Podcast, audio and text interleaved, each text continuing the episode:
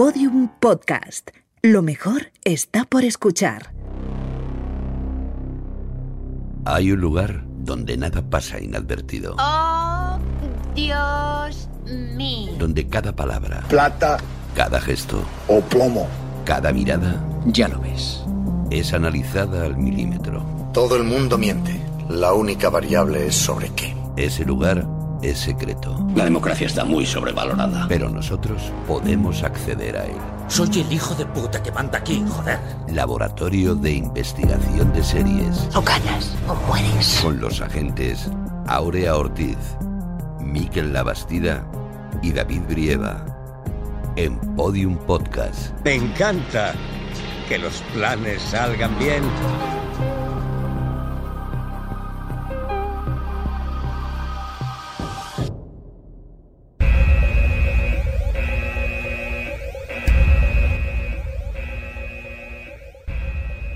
Pues yo creo que está todo, ¿no? Sí, micros, Sí, guion, sí, botellas de agua, sí. cuaderno de anatomía de Grey. ¡Ey! Pues lo tenemos todo entonces. Tenía ya ganas yo de hablar de Fariña, fíjate. Sí, además la paliza que nos hemos pegado para preparar el podcast de hoy yo creo que va a valer mucho la pena. El invitado es increíble. Los cortes que hemos sacado... Un nuevo currazo. Pero a la gente le va a encantar, estoy seguro. Agentes, malas noticias. No vamos a poder publicar el podcast. ¿Cómo? Espera, espera, que eso no se puede hacer. Pues al parecer sí se puede, sí. Pero a ver, no entiendo por qué. Según un juez, este podcast contiene algunas imprecisiones. Pues nada, cerramos el chiringo. ¿Qué dice agente Ortiz? No podemos abandonar así porque sí. Vamos a hacer algo. A nai que te vou, nunca choveu que non escampara, viste? Hostia, sí que se ha tomado en serio, sí. Ay, carallo. O que teño que facer para non ter que ir ao mar O que teño que facer para non ter que ir ao mar Para non ter que ir ao mar Para non ter que ir ao mar O que teño que facer para non ter que ir Bienvenidos al Laboratorio de Investigación de Series en el noveno capítulo de nuestra tercera temporada, el de los narcos. Hoy vamos a analizar la última serie de ficción española a la que le daríamos nuestros cuartos. La producción de A3 Media y Bambú, inspirada en el libro del mismo nombre, Fariña. Y para tan estupefaciéntica labor, contamos con los agentes más avezados del LIS, ella es del clan de los Ortiz y se dedica al extraperlo de lo que viene siendo mandanga en formato serie, Aurea Ortiz. Buenas. Muy buenas, David. Ojo conmigo. Que, Cuidado. que me llama a los del clan, ¿eh? No si te tengo yo vigilada. y el mayor contrabandista de información seriéfila en toda la zona levantina, el agente Miquel Labastida. Hola, Miquel. Muy buenas. Aquí yo, eh, Aurea tiene pinta de charlina, ¿eh? Tiene, tiene un poco de pinta, sí. Sí, sí, sí. De manejar bien. Ahí, ahí. El cotarro. Y como refuerzo hemos llamado a un nuevo agente especial. Ha sido redactor en el diario.es y en El Mundo. Ahora es periodista de investigación en el TEMS. Es Moisés Pérez. Hola, Moisés, ¿qué tal? Hola. Pues nada, ya estamos todos. Finalmente el que os habla, el distribuidor alegal, que no ilegal, de packs de Los Soprano, David Brieva. Comenzamos. Nombre de la serie, Fariña, cadena, Antena 3, fecha de estreno del primer episodio, 28 de febrero de 2018. número de temporadas, 1. Creadores, Ramón Campos en adaptación del libro de Nacho Carretero. reparto, Javier Rey, Tristan Ulloa, Antonio Durán Morris, Carlos Blanco. sinopsis. Los diferentes clanes de contrabando de tabaco en Galicia se plantean la posibilidad de iniciar el tráfico de otras drogas, algo que marcará a esta zona de España y sus gentes. Atención, este podcast contiene spoilers. En los años 80 Galicia se convirtió en la principal entrada de droga en Europa. Su peculiar orografía con miles de kilómetros de costa hizo de la ría de Arousa el punto estratégico ideal para que se establecieran en España los grandes cárteles de la droga. La manera con la que se entiende hoy el narcotráfico es bien distinta a cómo la entendieron los gallegos en aquellos años. En ella vieron una oportunidad para hacerse ricos y prosperar en una tierra que ofrecía pocas alternativas. La industria pesquera en Galicia estaba en decadencia. El reinado de la droga se extendió y provocó su velada aceptación por parte del pueblo, haciendo que muchos mirasen hacia otro lado y que otros se lucrasen con un negocio en auge. Han pasado casi 30 años desde la Operación Nécora, un despliegue policial sin precedentes que quiso acabar con la impunidad de los grandes narcos gallegos. Estos amenazaron con convertir las Rías Baixas en una pequeña Sicilia. La Operación Nécora fue la contundente respuesta del Estado, una investigación que duró varios años y que persiguió a aquellos que llevaban tiempo saltándose la ley. Hubo detenciones y se celebró un macrojuicio que mantuvo en vilo a todo un país a la espera de una sentencia ejemplar. un antes y un después en la lucha contra la droga en España. Son muchos los que siguen recordando la historia de esos pescadores que se convirtieron en los grandes señores de la droga. Miñanco, Charlín, Oubiña y también la de otros hombres y mujeres que trataron de impedirlo. Sus nombres todavía resuenan en Galicia.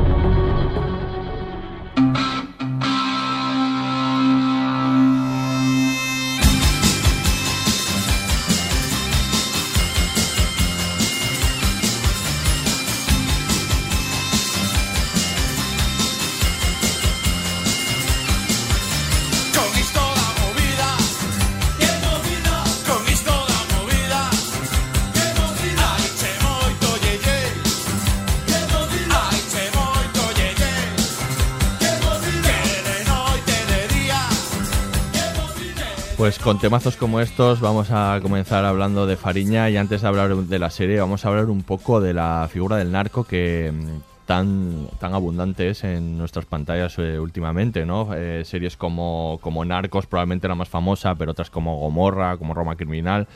¿Por qué vamos a hablar un poco de por qué nos fascina esta, estas series y por qué nos fascina la figura del narco? ¿Por qué pensáis que, es? Dale, dale, Miquel. A ver.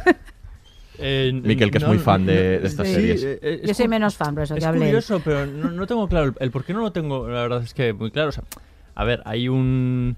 Desde luego hay una transgresión, que yo creo que eso siempre, la transgresión siempre fascina, y luego también creo que hay una heroización de los, de los, de los narcos y principalmente Escobar. Ocurrió en la vida real, o sea, no solo es una cosa que ha, que ha pasado en la, en la ficción, quiero decir, eh, Escobar el- el- fue un héroe durante, durante mu- mucho tiempo, ¿no? En la sociedad donde eh, operaba y, y luego eso se ha trasladado a, a- a las series. Entonces yo creo que son como héroes muy cercanos, ¿no? Que cualquiera podría eh, eh, pasar esa, esa, esa frontera y, los y creo que esa cercanía es lo que un poco ha gustado al, al espectador.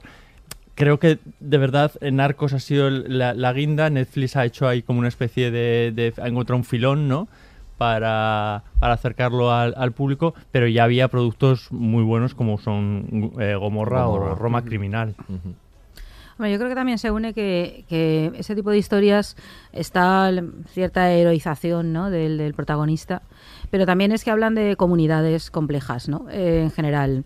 A ver, en este momento en el que nos encantan los psicópatas y, ¿no? y los malos como que es- protagonizan las series y las películas, ¿no? Porque es cierto que esto sucede. Hay, una, antihéroes, sí. hay una... Sí, bueno, no son antihéroes exactamente, Bueno, son eh, malvados reales. Antihéroes en el, en el sentido de lo que eran los héroes convencionales Sí, en las efectivamente, series. sí, En pero vamos, series, que son malvados, la- que son malvados reales y que hay muchísimas series y bueno y, te- y películas, ¿no? Que están ahí. Creo que esto se añade en el hecho de que se trata de una comunidad, ¿no? Porque tanto lo que nos cuentan narcos como Gomorra, como evidentemente Fariña es es cómo funciona toda una comunidad que tiene un modo de vida con- concreto. O sea, esto no es Dexter, que es un tipo absolutamente singular Dentro. matando gente en un mundo más o menos convencional. Esto es todo un mundo y eso también permite, claro, crear ficciones muy complejas, todas las relaciones de poder que se establecen, eh, que yo creo que, por ejemplo, en Fariña está muy bien contado. Entonces, creo que también tiene que ver algo con esto, que dramáticamente es muy interesante, ¿no? A través de una figura de un tipo que para unos es un héroe y para otros un criminal y probablemente igual es las dos cosas a la vez, ¿no? Eh, Yo creo que tiene que ver también con eso, con Y la repercusión, ¿no? Que sus acciones Claro. tienen en esa sociedad y cómo, y Mm. cómo cambia, ¿no? Un poco también, yo creo que la curiosidad, ¿no? Porque mm, Sí. para mí de cómo funcionan ese tipo de ese tipo de, de entramajes, ese, ese tipo de mafias y tal, cómo, cómo gestionan su negocio, después eh, cómo se relacionan o cómo perviven. Sí. Eh, yo Claro. creo que eso, eso también es curioso. Por ejemplo, a mí me- me, pasó con, con Gomorra, vaya. Gomorra. Pero- ¿Has, seguido varias de estas ficciones? de- Eh, de he intentado narcos? seguirlas porque he visto algunos capítulos sueltos y tengo pendiente, como siempre, esa, esa, lista de, bueno, tengo no sé cuántas series pendientes. Pues. De narcos, tengo Sí. todas de narcos, luego tengo las otras y luego tengo todas estas de Sí. narcos. porque La hay- lista de narcos. Hay 800, es imposible, Sí, van, van sí, sí. surgiendo más. Pero es curioso porque es verdad que nos fascina lo que tú, lo que tú dices, Moisés, pero luego eh, la, la forma de organizarse es muy similar eh, eh, Mm. en todas. Quiero decir, de- ya desde Los Soprano, Claro. Que fíjate que quiero Mm. decir que estamos hablando de, de- de Estados Unidos, pero operan muy, muy parecido a lo que ocurre Mm. en Narcos y, y a lo que ocurre en, en, en Gomorra, en Roma, en, en Roma Criminal, ¿no? O sea, que se, se repite un poco el Mm. Esquema. Yo creo además que, bueno, em, sobre esto de la fascinación por, por, por ver cómo funcionan interiormente y, y por conocerlos, eh, claro, es, es muy... Es muy curioso, como decía Nacho Carreter, el autor del libro de Fariña, que, que hay una fascinación y un conocimiento, además, de cómo funciona pues la mafia italiana o, o, o los carteles mexicanos y un desconocimiento total de cómo funciona, por ejemplo, pues en este caso, ¿no? Los narcotraficantes gallegos. Y yo creo que por eso también ha, ha funcionado también, que ahora hablaremos de la serie, ¿no? De cómo funcionó también la serie, porque había un desconocimiento y en muchos casos ha habido un shock eh, importante a la hora de ver cómo funciona por dentro algo que está al lado, ¿no? O sea, algo que está... Bueno, sí, Es que, que es es vecino eso, yo- tuyo. Yo, creo que la cercanía influye Sí. mucho. Y, y luego también hay otro factor que es el de basado en hechos reales. que Claro. Esto es algo que nos fascina ya en general. Saber sí. que algo ha sido es, es En la época de los true crime. ocurrido. Y sobre todo, efectivamente, que es que quiero decir, la figura de Escobar la hemos vivido. Todos Ujú. eh, eh, lo sabemos, pero siempre nos ha despertado mucha curiosidad y saber un poco más de ellos, pues eh, siempre te acerca, ¿no? Y luego otra cosa que, que has dicho tú, Miquel, que es muy importante, el tema de la heroización de, de estos narcos. Es algo que está generando mucha polémica, sobre todo con narcos es, Es un lógico. tema, Mm. ha sido un tema muy importante, Sí, ¿no? con, Hasta el- qué con punto... esas rutas que se hacen allí en, Sí. en Colombia por, por, por la gente, pero que, fuerte pero que eso, después, eh. después se, inten- se intenta contrarrestar para, para Claro. no ensalzar a criminales. Claro, está por ejemplo el hijo de, de Escobar, ¿no? Hablando sobre esto y, y, bueno, que hay mucha mm, hay, hay mucho escrito sobre, sobre este asunto. ¿Qué os parece en este sentido? Porque claro, es verdad que cuando tú tienes un protagonista, nos pasa desde las figuras de narcos reales a lo- hasta Breaking Bad, ¿no? Cuando tienes una, una figura protagonista, tú le sigues y le alientas, ¿no? Y al final lo acabas convirtiendo en un héroe. ¿Hasta qué punto eso moralmente, ¿no? En algún eh, A mí se me puede parece un convertir en acierto, algo. precisamente en, en Fariña, que no, no creo que haya pasado esto, no creo que haya una iconización de, de- de los personajes como sí que ocurre desde luego en, en Narcos. Para mí es el, perso- es el ejemplo, o sea, toda la primera temporada en- de Narcos, Escobar es un héroe. Y encima le añaden una historia de amor, o sea, quiero decir... eh, pese a todo, pervive el amor con, con su mujer. Sí, la engaña de vez en cuando, sí, tiene otras cosas, sí, le, le da unas malas contestaciones, pero la historia de amor es como una trama que se, que se, que se, va, que se va alimentando. Entonces, siempre estás. De hecho, es que la primera temporada de Narcos termina cuando entra en la cárcel. Bueno, en esa cárcel que entró Escobar, que era como, como su, su propia casa, y casi no quieres que, que- que- que lo cojan y estás deseando que se escape una, una, una vez más. Y es casi al final, ya cuando mm, desde luego se muestra la parte más más sangrienta, ¿no? Con todo la- el atentado del avión y, y demás. Y es un juego peligroso. Mm. Es un juego peligroso. Y yo creo que no pasa en, en, en Fariña. O sea, te acercas a los personajes, pero no los veo tan, tan héroes. Y creo que tiene que ver con el hecho de que esté adaptado en un libro que no es una novela, que es un, un, un ensayo. Y entonces. Sí, pero sobre, no sobre sé todo si- yo creo que el poner, el poner eh, desde el principio de la historia en Fariña a la Guardia Civil, es decir, al trabajo que hace la Guardia Civil.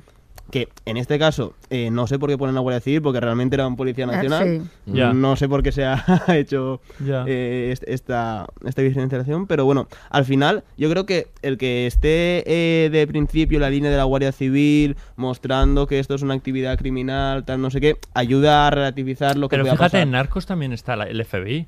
Y aparte que son eh, los dos policías de Narcos son como dos personajes muy eh, también muy héroes, muy icónicos y, y demás. Pero ahí está enfocado de una manera más eh, poli bueno, poli- o sea, quiero decir, eh, los polis, ¿no? Como, como es que no sé, como, dos personajes muy, an- muy antagónicos, ¿no? Y como una, per- una persecución, pero igual de, de- de icónicos. Y aquí también es verdad que hay una persecución y hay una cara A y una cara B, pero no me parece que en ningún momento la figura de Sito esté... Igual un poco no lo sé. en, los en, lo- en los primeros capítulos, eh, cuando, cuando, claro, porque eh, llama mucho la atención cuando eh, pasa de ser eh, un simple lanchero conduciendo eh, y tal, las narcolanchas a, des- a después eh, convertirse en un capo, entrar No, dentro de, todo lo de- del equipo de, de fútbol, es que él lo fue, es que eso, eso es la realidad. Otra cosa es el tratamiento, ¿no? Que hace Mm. la, la- fascinación, ¿no? Que hace la serie, que me, pase- que me parece que con Escobar pasaba en Narcos Y aquí, por supuesto, hay cierta, hay cierta fascinación, porque al final es que le están dedicando una serie. Sí, Con lo cual, yo creo o sea, que, también, que también la, vi- la violencia que se muestra después eh, cuando ya aparecen eh, los narcos colombianos dentro de Galicia y todo eso, ya claro, nosotros lo vemos de Colombia y nos parece, bueno, pues puede ser un poco, un poco normal, pero claro, cuando lo vemos eh, dentro de Sí. España, de hostia, está Mm. pasando esto en Galicia, pues claro, como que te hace desmitificar eh, lo que puedan ser. Yo creo que también eh, es que, eh, mm, se ha escrito que, que es una serie más de trama que de psicología de personajes. Sí. Y, y yo creo Sí, que también va, creo. pero también va por ahí. O sea, el- al no construir un arco de un personaje en el que tú te vayas sintiendo identificado, Mm. sino que como, como decía Moisés, es un personaje que comienza, es verdad, siendo un lanchero con el que, oh, mira, es pobre chaval, pero que enseguida en el primer capítulo y en el segundo capítulo ya es un capo. Sí. Y no, no tiene este arco en el que tú vas empatizando con él y, y vas, y vas sufriendo con él. Yo creo que eso hace más fácil el distanciamiento, ¿no? Es que Puede yo creo ser. que tiene una mirada menos tópica, eh, Fariña, tal vez, ¿no? Yo creo que se mueve, hay algunos clichés que no puede evitar, el personaje de Camila, que me parece muy cliché, muy cliché procedente de las ficciones sobre la mafia y sobre narcotraficantes en general, mu- modelo de mujer fatal, pero es tal vez el único que se mueve ahí y, y- porque los demás yo, yo creo que tiene esto que tú estás comentando, David, hay como cierta distancia a la hora de contarlo, que hace que, que sí, que al principio él, claro, además es guapo, ¿no? Y ca- carismático, pero es cierto que era un tipo muy carismático, ¿no? Y- pero es verdad que lo ves como distanciadamente, con ese, que tal vez proceda del hecho de que, claro, pues procede de una investigación periodística, Claro. que no es una novela, que no se ha ficcionalizado antes, sino en la serie. Yo creo que ese tono lo mantienen bien. Que creo que no es lo mismo de Narcos, de la cual he visto muy pocos capítulos, debo decir, ¿vale? Para no engañar. Pero, pero tengo la sensación, o todo lo que se está haciendo en las películas sobre Escobar Ah, y todo piensa- esto. Claro, to- claro que están en todo el cualquier rato ficción de roma- Escobar claro, siempre es un héroe. romantizando Y en- al en personaje. Los Soprano, quiero decir. Claro. Es, es lo mismo, ¿no? En Sí, cualquiera de las. Boardwalk Empire. Boardwalk Empire, Breaking Bad, al final también es un poco. No sé si veis eh, algunos influjos de estas ficciones eh, en Fariña. Eh, Nacho Carretero hablaba mucho de las novelas de, de Don Winslow, del poder del perro y del cártel, pero también estas otras ficciones: Narcos, Gomorra, Roma Criminal, Suburra, The Wire. Todas estas. No sé si veis cositas de, de estas ficciones también en, en Fariña. ¿Alguno? Yo creo que, o sea, está... De Roma, Cri- Roma Criminal se la ha relacionado Sí, sí, bastante. no, yo creo que Roma Criminal y, Nar- y Sí. Narcos son... Y Fariña, decía. son sí, no, digo de Fariña, son Sí. dos influencias. Eh, pero bien tomadas. O sea, quiero decir, no creo que calquen eh, esos esquemas. Desde luego, podían haber calcado el esquema de Narcos y como, como estábamos debatiendo esta cena, no lo han hecho. No creo que haya intención, la verdad es que los conozco, no creo que haya una segunda temporada, pero eh, intención de hacer una saga, ¿no? Eh, Sí, y- no, no, no, no, o sea, No lo hay. No es ese- ese- posible. esto es spoiler ya, no hay. No, a ver, quiero decir... Es que no es posible. No, ya, Bueno, pero quiero eh, eso, eso- con- eso- eso yo no. Yo creo que sí que es de- posible. Yo creo que sí que es posible porque, eh, aunque lo han hecho año por año, eh, es decir, eh, este capítulo es 1980, este capítulo tal, eh, yo creo que sí, sí hay material. Y en, el, y en el libro se refleja. Hay material para hacerlo. Incluso, puede seguir hasta in- hoy, si- incluso si para quieres. seguir hasta Hombre, hoy. ya, claro. Hace, hace- hace- seguido con su hace- actividad. hace unos meses En pillaron a- febrero. a Sito Miñanco, Claro, claro. Sí. Claro, Sí, sí, sí, sí. metiéndote probablemente en muchos más problemas si continúas hacia la actualidad. Eso- pero, eso claro. También, pero. Pero bueno, pero se pero puede to- seguir, pero todo tiene su riesgo. Bueno, de hecho, yo creo que tenía mm, intención de que, no, si no una segunda temporada, que hubiese más capítulos. Creo que, que por lo menos había escaleta y idea de, de tener Sí, pero bueno. En, en el final, y repito que es otra vez spoiler para No, que no, hace spoilers Eh, Puedes no, hacer no spoilers todos los que quieras. Eh, en, el, fi- en el final se muestra como que no hay más capítulos. Sí. Es decir, o sea, la sensación que da eh, dando a entender cómo eh, qué le ha pasado a todos los personajes Sí. principales, a todos los narcos y tal, pues. Sí. No, y, y yo creo que Narcos está concebida como una serie de más largo recorrido. Y claro. está como una se- un- eh, el retrato puntual. Porque ya lo, ya, lo, ya lo decía Aurea, yo creo que Fariña, más que una serie de personajes, es una serie de un momento en concreto, que es la Galicia de los años 80. Y es verdad que los personajes son importantes, Sí. pero lo que cuenta Fariña es cómo era Galicia y cómo era España en los años 80 Ujú. y, la, y la importancia que tuvo todo, toda, eh, to- toda la historia del contrabando, de la- las madres, la investigación del juez Garzón. eh, son momentos que después encima han trascendido mucho, ¿no? Y en ese epílogo final en el que van contando eh, hechos que eh, con posterioridad, vemos la importancia que todavía de hoy en día de lo que colea de lo que sucedió en aquellos años. Entonces, yo creo que esa es la diferencia. Que más que Sí. intentar retratar a un, a un personaje, como desde luego pasa con Boardwalk Empire, con Tony Soprano y con, con- con Con Escobar, Escobar. aquí se intenta retratar un hecho en concreto y una sociedad en concreto. ¿no? Además es que se mantienen eh, todo el rato en esa historia. Hay como una única acción que es todo lo que tiene que ver con el mundo del contrabando primero y de las drogas luego. Porque aunque sí que apunta cuestiones más personales, son muy mínimas. Son Es las verdad. necesarias para que entendamos lo que está sucediendo, pero no se centra en, en las familias, en las relaciones familiares. Las vemos, pero todas vinculadas Al- al, a la al tema central. Vemos Sí. todo el tema, por ejemplo, de la, la- la hija de Charlene, ¿no? Y su necesidad de ser respetada por el padre o los hijos también, pero está todo vinculado al entramado en el que viven, porque es su forma de vida, es una Sí, forma de vida. inclu- incluso la relación de, de la sobrina con, con, Bus- Claro. con el clan de los busteros, que bueno, es un clan que no sé, la verdad, yo no, lo he- yo no lo he encontrado en el libro, pero... Sí, pero que, no- que tampoco se explota mucho, ¿no? Esa Sí. relación amorosa. Sí. Quiero decir, es. No, se- no, no se- apenas son unos trazos. sí, y no vemos nada de su vida íntima y, sí, siempre, personal. y siempre es con, como decía ahora, con relación con, Claro. con- con el narcotráfico, de bueno, que si este quiere eh, eh, narcotraficar con, con hachís y, des- y, despu- y después eh, eh, el patriarca de, de, eh, de los charlines no quiere, porque... Es decir, Sí, siempre, sí. siempre, siempre está Sí. relacionado con las drogas. Está planteado en cómo afecta todo eso ¿no? a esa comunidad. Entonces, claro, no sé, por eso no es de personajes, como decía David, es, es eso, es otra cosa. Yo creo que, que ahí van todo el rato al grano, todo el rato. Vamos a contar la historia de cómo llega el narcotráfico aquí, vamos a contar la historia de cómo esta comunidad que tiene el contrabando como forma de vida desde hace muchísimo tiempo eh, pasa a hacer esto, cómo afecta la llegada de los colombianos y qué es lo que y cómo afecta obviamente al grado de corrupción brutal, ¿no? Que eso supone en la sociedad gallega, poniendo en la política, en la justicia y en todo lo demás, ¿no? Yo creo que se centra mucho en eso. Entonces, claro, no hay lugar, ¿no? A los cambios psicológicos, digamos, o a centrarse mucho en, no sé, esos silencios de los soprano, ¿no? De la Sí, familia o esas Sí, conversaciones o la propia largas de amor acerca de, de- tal, no hay, todo va rápido. De los personajes. Creo Claro. que el, el único momento así igual, la única debilidad, ¿no? Es el momento en el que el, el amante de- de Sito le dice que está embarazada. Sí. Que es ahí el único momento en el que se centra un poco más en su, en su relación, ¿no? Y sobre todo por el modo en que se lo dice, ¿no? Que es así muy peliculero, ¿no? Sí, es que yo creo que esa es la parte más floja, ¿ves? Esa- la única floja que tiene, porque en sí, general sí. me parece excelente. Pero, por ejemplo, con la primera mujer también apunta a eso, pero tiene todo el sentido. Cuando ella se siente abandonada porque el otro está viviendo su vida aventurera y en el fondo está encantado de convertirse en un narcotraficante, y ahí, pero tiene todo el sentido, está todo vinculado a lo que esa actividad provoca en todos. Pero incluso el propio carácter de Sito que se refleja en la serie de un tipo frío, de intentar Mm. siempre estar eh, pensando en el negocio, de convertirse en el Sí. mayor narco de la ría, aleja un poco ese tipo de romanticismo y tal que se puede hacer con escenas contadas. Sí, Es decir, contadas, La sí, propia sí, mentalidad totalmente. que inflige la serie a Sito ya, Sí. ya lo aleja. Es que tiene mucho de crónica periodística, yo creo Claro. que se ma- la serie se mantiene Sí. en ese, en ese o sea, no- todo obviamente ficcionalizado respecto de la, del libro y con cosas que han cambiado a- y que han tenido que modificar pues a favor de, de- de la claridad expositiva y narrativa, pero yo creo que se No, y mantiene y de mucho en ese una serie tono. de ficción. Es Sí, que claro, y se mantiene mucho en Es ese tono. sí. ¿eh? O sea, yo creo que ese y lo lo hace muy bien. Ese trabajo es extraordinario. O sea, Sí. resumir aparte eh, la elección, ¿no? De escoger un año por capítulo.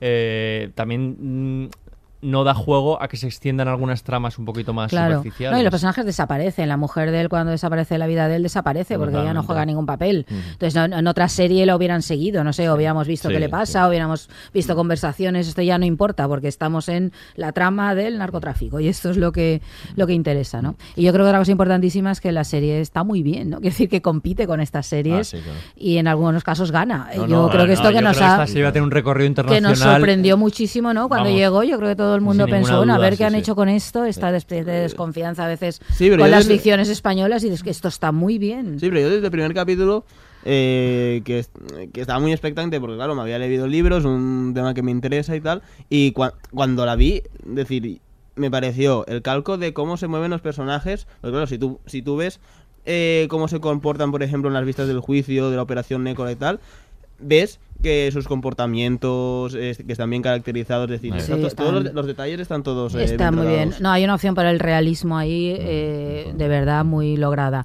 Y luego yo creo que hay otras influencias ahí, ¿no? No solo las de el hecho de que coincida en la época en que salen todas estas ficciones, que tienen que ver con nuestra propia historia, nuestro audiovisual. Yo creo que los relatos que están construyendo sobre el periodo de la transición y nuestro pasado reciente, como La Isla Mínima, eh, Ah, ¿no? Como todas estas, yo Qué creo que hay... Creía que ibas a hablar de los eh, de Suárez y toda esta serie. Que están haciendo. No, pero como crematorio, todas estas, yo creo que ahí se nota también esa, esa influencia muchísimo, ese tono como seco Sí. de contar las cosas, esa mirada nada eh, como apagada, ¿no? Eh, es que además todas coinciden, incluso formalmente se parecen, ¿no? En este modo como apagado de mostrar estas épocas, ¿no? De, de- de contar aquello que no funcionaba, de un estado fallido en muchísimos casos. Y yo creo que, que también deriva de estas, de estas, de estas ficciones que están creando luego cosas con, con crematorio son, son importantísimas. series muy primas. sí, sí. Pero eso, las, las de Alberto Rodríguez, El Mm. hombre de las mil caras, ¿no? El, el, eso, eso, la isla mínima que he citado, no sé, este tipo de... Yo creo que también están en la base, hay un tratamiento muy similar y muy de revisar ese pasado reciente, todo el, el- el relato de la transición y yo creo que eso también la hace interesantísima y le da también una, un una espesor que a lo mejor no tienen Narcos o las otras, ¿no? Que aquí está Claro. haciendo algo de revisar todo esto y, y contarlo. A mí eso me parece una parte interesantísima y fundamental para el éxito que ha tenido también. Como decís, el, el libro es muy importante en la forma que luego tiene la serie y precisamente de eso vamos a hablar ahora, de, del libro y de cosas que han sucedido con el libro eh, por- y por lo que se ha convertido en, en un fenómeno, ¿no? El fenómeno de Fariña.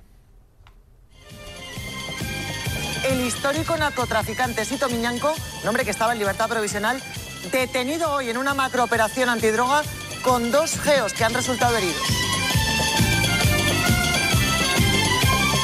La jueza ha ordenado la retirada de los ejemplares del libro Fariña que aún quedaban en los puestos de venta. Además, prohíbe a la editorial la reproducción y la distribución de la obra. Coubiña reclama una indemnización por daños morales. Estaba francamente enfadado. Se carga una, una escena que además nadie sabe si en su intimidad él actúa de esa manera o no, pero incluso aunque fuera una actitud normal de, de practicar el amor, no tienen por qué. El mismo juzgado que ordenó el secuestro del libro Fariña, ese mismo juzgado ha obligado hoy al gremio de libreros de Madrid a eliminar una herramienta digital que permitía leer la obra de Nacho Carretero.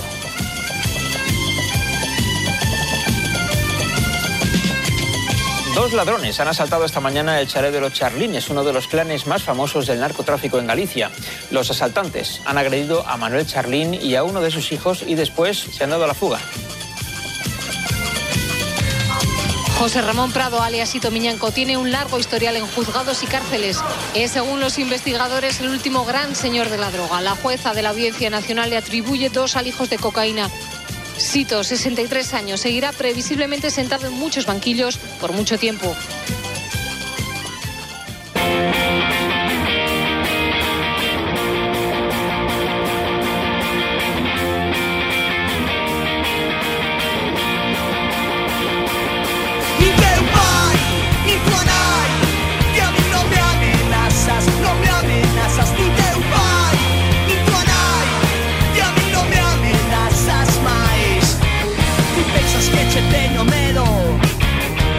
Ti pensas que sou un chinclán Non sabes que eu sou gerillero Cun brazo de metal. Si che collo polo jarnato E che levanto dos metros do chan E che dou tres patadas nos juegos. Pues vamos a hablar de- del fenómeno Fariña que parte del libro de Nacho Carretero. Eh, Nacho Carretero decía eh, él mismo que bueno que analizaba un poco cómo el, periodismo, que ahora nos podéis decir eh, Moisés, también Miquel, el, cómo el periodismo actual eh, estaba cada vez más en la noticia y había eh, menos, digamos, eh, periodismo de, profundidad, de, de- buscar una temática ¿no? y investigarla. Y como él, con Fariña, cubría, digamos, un poquito también ese hueco, ¿no? Eh, si iba a este tema y aunque no fuese actual, pues, pues lo trabajaba. No sé si el- ese hueco lo puede llenar Fariña y también, incluso de otra manera, las series de ficción. O sea, que puedan trabajar estos temas como, por ejemplo, eh, es en este caso Fariña. Yo es que, a ver, eh, claro, lo que, hacen, lo que hace Nacho Carretero es eh, coger eh, muchas noticias de que, de que habían eh, realmente en el país y en muchos otros periódicos. Mm, Yo recuerdo en el país, y todos recordamos la, la típica foto de, de Feijóo con Marcial Dorado. Y claro, lo que hace es a profundizar, eh, investigar, hablar con jueces, con policías, con agentes de la Guardia Civil, eh, con mucha gente eh, que ha tratado durante eso- esos años el narcotráfico en Galicia, eh, también actualizarlo y buscar los, eh, quiénes son los, eh, los clanes que continúan trayendo droga, en este caso en Galicia, y, y- y lo cuenta de una forma que yo creo que, que está bien contada, que desgraciadamente yo creo que solo se puede contar en un libro porque eh, en un periódico sería imposible, a no ser que haceras una serie igual eh, eh, sería muy cansado, o incluso una revista, eh, como trabajo yo, pues bueno, sí, puedes hacer un reportaje extenso, pero tampoco puedes explicar tanto, tanto esto. Yo creo que en un libro está todo bien reflejado y sobre todo yo lo que he encontrado lo que he encontrado muy interesante es que te cuenta los, los porqués de por qué se convirtió Galicia en, en una tierra de narcotráfico. Ujú. Como ya desde los años 60, con el extraperlo, con el contrabando, pero no solo de tabaco, sino de muchísimas cosas. Y a partir de ahí ya te va analizando la propia evolución de cómo eso acaba determinando en, en una Galicia eh, en los años 80 y 90 tomada por el narcotráfico. Yo estoy muy de acuerdo con lo que decías, David, al principio de- del momento periodístico que es, que es importante. Fíjate, yo no creo que sea tanto una cuestión de extensión. eh, es verdad que en un periódico, en una revista, mm, puedes tener eh, espacio suficiente como para extenderte, sino de, eh, de métodos de comportamiento. ¿no? Creo que el periodismo actual es un periodismo mm, que está enfocado muy e- en la noticia rápida, en el impacto rápido, en, en la reflexión más bien escasa. eh, esto, eh, esto cuanto, cuanto más noticias, un titular, eh, y ya pasamos a lo siguiente, y a lo siguiente, y a lo siguiente. Y hay poco espacio para, para el- la, la- la reflexión. Ujú. Eh, lo que hizo Nacho Carretero es ordenar una serie de ideas que todos ya conocíamos, que ya teníamos en la cabeza, me da a mí la, la- la sensación, y las puso en un, en un contexto. Y sobre todo con una distancia suficiente, que yo creo que esto es muy importante y que no se hace, y que a veces el periodismo no te permite tomar esa, esa distancia. A veces estamos hablando del caso Cifuentes y ocurrió antes de ayer, pues a lo mejor hay que, tiene que pasar un tiempo suficiente para saber exactamente qué ocurrió, cómo ocurrió y qué repercusiones ha tenido. Porque yo creo que lo importante de, de, de- son todos los precedentes a los que tú hacías referencia, eh, Moisés, y todas las repercusiones posteriores que colean hasta hace nada. O sea, esa foto que, que estábamos hablando del, del presidente actual de la de la Asunta. Y luego hay otro tema que me parece súper interesante que has dicho, David, lo de las series como el nuevo periodismo. Esto me hace gracia, pero es verdad que en una masterclass que dio hace poco Iñaki Gabilondo lo decía, que últimamente eh, se hace más periodismo en, la, en las series que en otros Claro, los que en otros medios. los yo creo que tiene más que ver con, la, con ese periodismo de reflexión, ¿no? Que con el periodismo de, de- de- de- de- del minuto a minuto, ¿no? Sí, yo es que como al final eh, trabajo en una revista, eso del periodismo de reflexión lo tengo tan interiorizado Hmm. que lo hacemos que, que muchas veces, eh, como Miquel que trabaja en un periódico, que, es, que, es- que sí que es mucho más al minuto, de ha pasado esto, pero bueno, al- a los dos minutos eh, va otra cosa. Entonces, claro, nosotros sí que nos permitimos hacer muchas cosas de estas. Sí. Por eso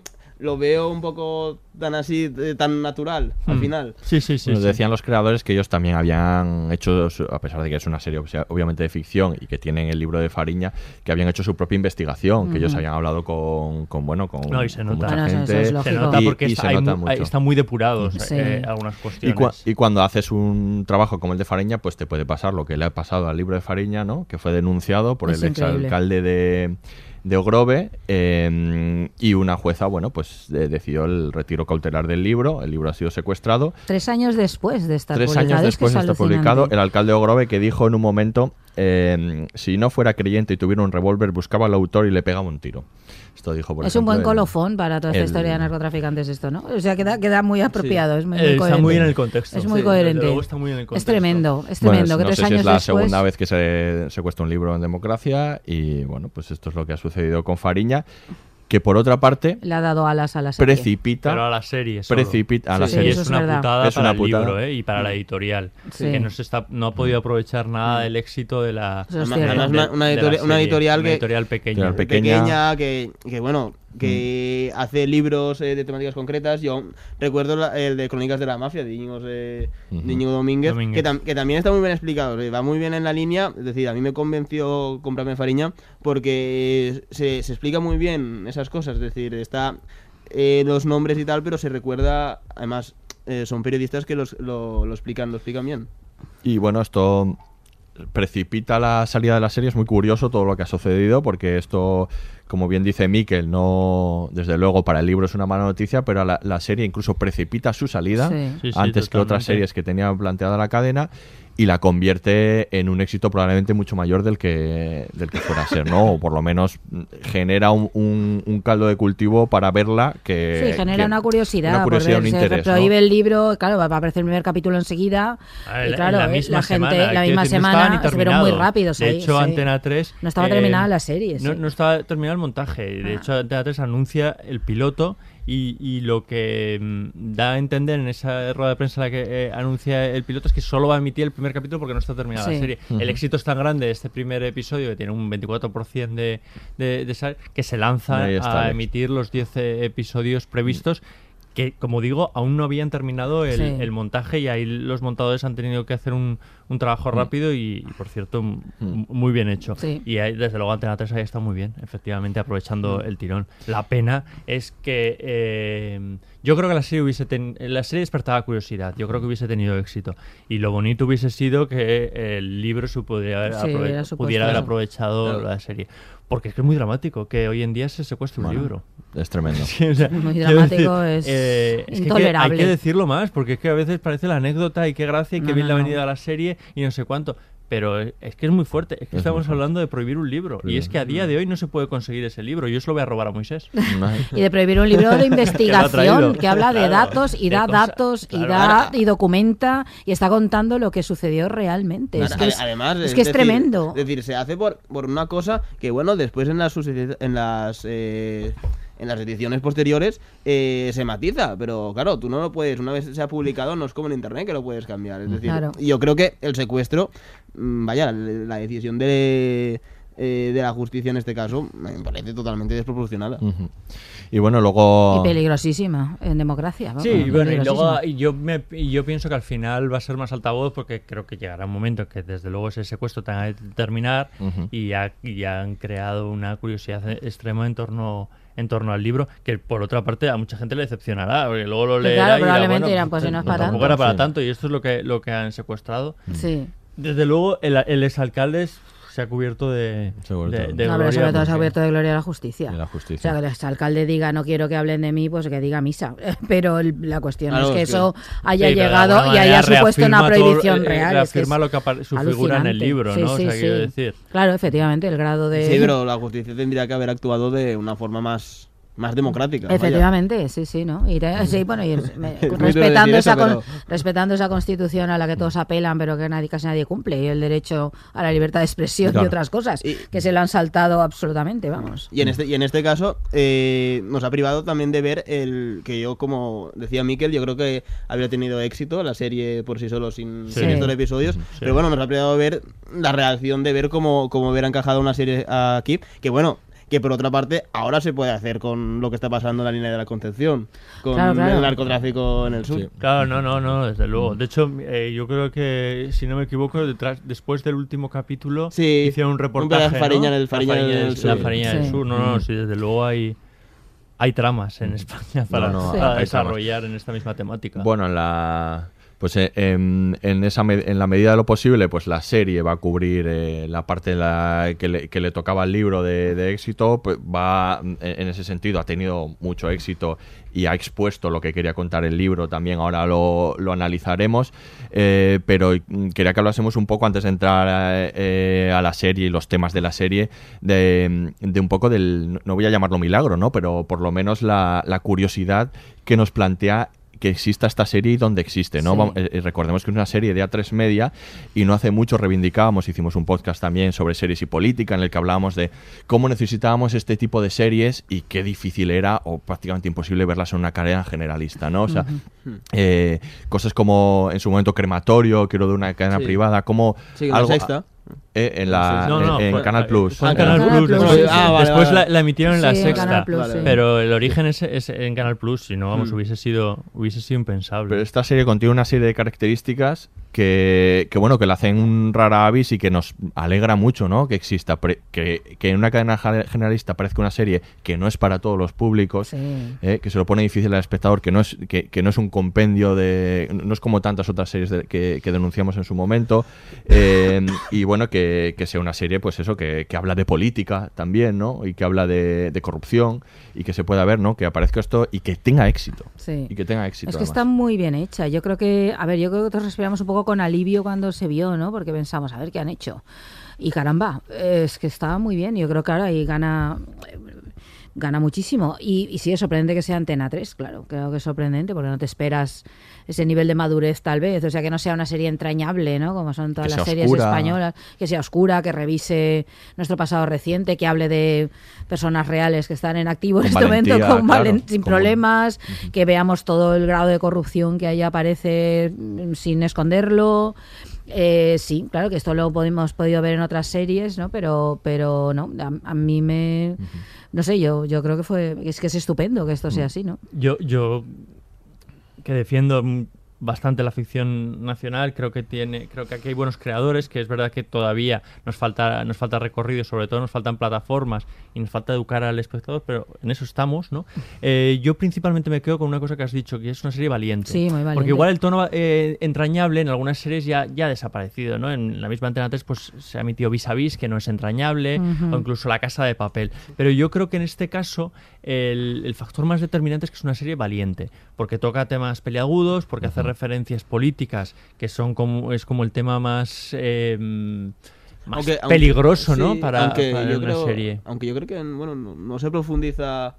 Yo mm, he echado a faltar un poco más de. No, pero tiene Pero igual no es el tema, eh. ¿no? Sí. Para, para Yo creo que profundizar. da lo necesario para entender cómo Claro. funciona ese mundo. Hay, mu- ¿no? hay muchos temas que colean en Fariña que en los que no se, en los Pero, que no por se ejemplo, profundiza. no sé. eh, yo hubiera hecho más referencia, por ejemplo, al tema de Fraga. Y a sus A ver, eh, aparece relaciones- tres, de tres o cuatro veces. No, pero bueno, en este, pero en este caso es más eh, es más eh, el otro el otro presidente de la Junta de cuando se reúnen en Portugal sí. y tal. Sí, pero hay un momento al final, en ¿no? el, sí, Sí, sí, en sí, el sí. último, penúltimo capítulo, le dice, pero Fraga ya lo sabe. Sí, sí, está de acuerdo, ¿no? Esto dicho así tal cual, ese tipo de cosas. Es verdad que a lo mejor... ah, bueno, que también nos apetece oír esto, ¿no? Y verlo en las ficciones, ¿no? Pero es verdad que yo Está creo que coge lo, ne- exacto, no necesario para que se No es entienda una la serie historia. política, Exacto. Pero no, pero no, eh, no escamotea, quiero decir, no esconde la, Sí, la- sí, la- sí, la sí. política. Claro- Esto es lo que yo creía que iba a pasar, ¿eh? O sea, Sí. y, me hubiese, y seguramente yo estaba acostumbrado, o sea, a mí me sorprende porque yo creía que se iba a centrar en, en la cuestión simplemente de, de- del contrabando y la cuestión de la droga. Y una- incluso en la cuestión más de acción, ¿no? Que eso- de eso hablaremos también después porque no es una serie tampoco de, de acción. Pero yo creo que sin centrarse en el tema político, sí que... eh, sí que lo aborda de una manera Mm. clara. Que es que se nombra Rajoy. Y lo deja clarísimo. Sí, sí, y es deja que clarísimo que ese entramado Sí, sí, sí, sí. está todo el mundo pringado. Eso lo deja clarísimo, meridianamente consentido. claro. Sí, pero es Sí, que sí. es decir, es que no podías hacer la serie de narcotráfico en Galicia sin tener Claro. eh, sin mostrar esas relaciones, porque es que el, el mismo Vicente Sí, Otero, pero a lo mejor se puede, se puede Sí. insinuar. Lo hemos Bueno, y visto, hablan de ¿eh? su partido todo el rato, ¿no? Lo Sí. hemos visto en muchas series. Sí. Quiero decir, a lo mejor se puede, se puede insinuar. Es verdad que nos hubiese chocado y que, es- y que yo creo que esta serie marca un antes y un después eh, en las series por eso, por el tono, por la iluminación. Claro, es que no sea, solo serie- valiente claro, en no términos temáticos en- o narrativos, lo es también visual, eh, desde un Visualmente, punto de vista sí. plástico. Sí.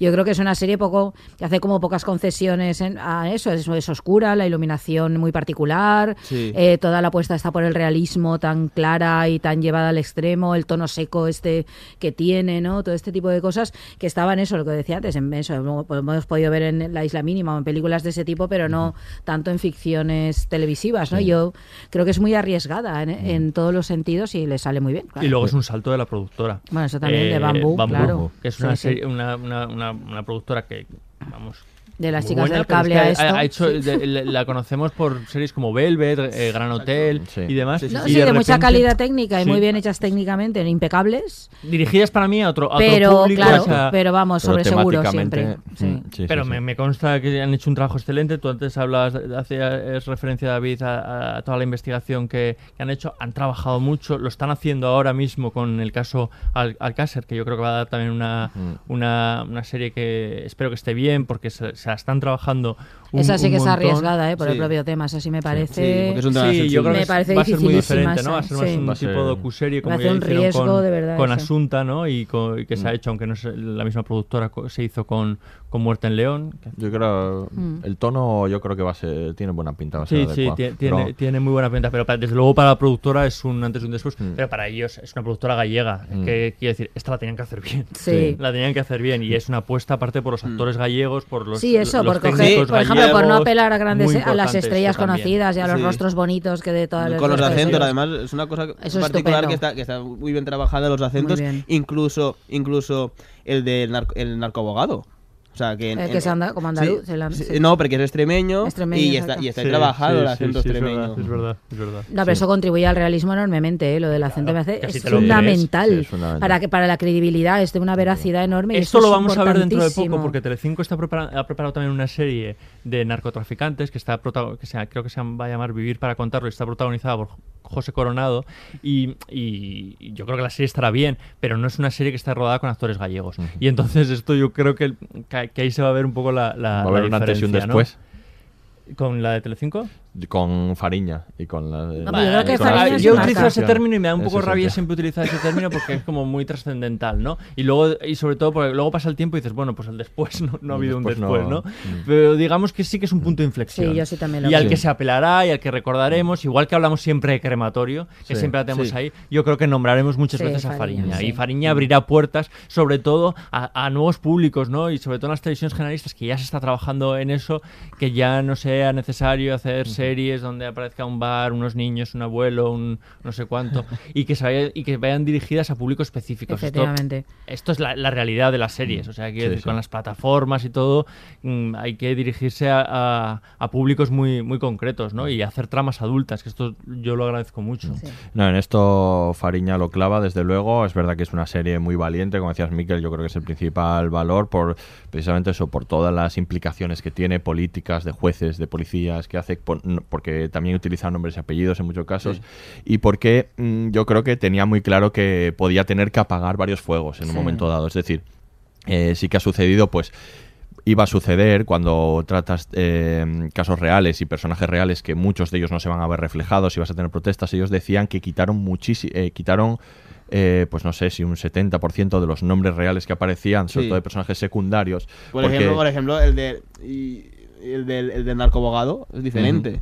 Claro, porque mm, llegaron un momento en el que eh, se dieron cuenta de que mucha gente no se estaba viendo reconocida y van a tener que muchos problemas con eso. ¿no? Entonces dejan, digamos, los personajes principales, o muchos de los personajes principales, y de esos personajes principales, obviamente, pues se van a tener que enfrentar, como se han enfrentado al, al esto no sucedió así, ¿no? Claro. Pero de todos, ¿eh? De los narcos, de las madres, o sea, todos han denunciado de una manera o de otra que esto no fue exactamente así, ya lo sabemos, pues una ficción, pero bueno va e- esa pelea va a existir no y luego lo que ha sucedido después también eh, pues muchas denuncias sobre todo de, los de los narcos no Ubiña ha denunciado los arrepentidos eh, Es han muy curioso, denunciado, tenemos ¿no? que hablar por lo que ha, ha- denunciado Ubiña. Ubiña sí ha denunciado por la escena de sexo que aparece al principio del Nada, que, se- primer que dura capítulo, ¿no? do- dos segundos cuando le ¿no? cuando Sí, entra a la sí. Lo demás le ha cuando- parecido bien, pero- Sí, porque le parecía que menoscababa su honor. Es que es increíble. Sí, sí, porque si hubiese sido follar de otra manera. a Sí, lo sí, mejor, no, yo creo que era por eso, sí, por el modo en que, en que follaban mejor. ahí, que no es el modo convencional y tradicional. Además, es. por parte con su mujer, que encima ni siquiera plantea. Sí, sí. es Bueno, muy, eh, muy. eh, también, sí. bueno, eh, su mujer murió, no sé si Claro. igual es- ese tipo de fa- ese tipo de factor.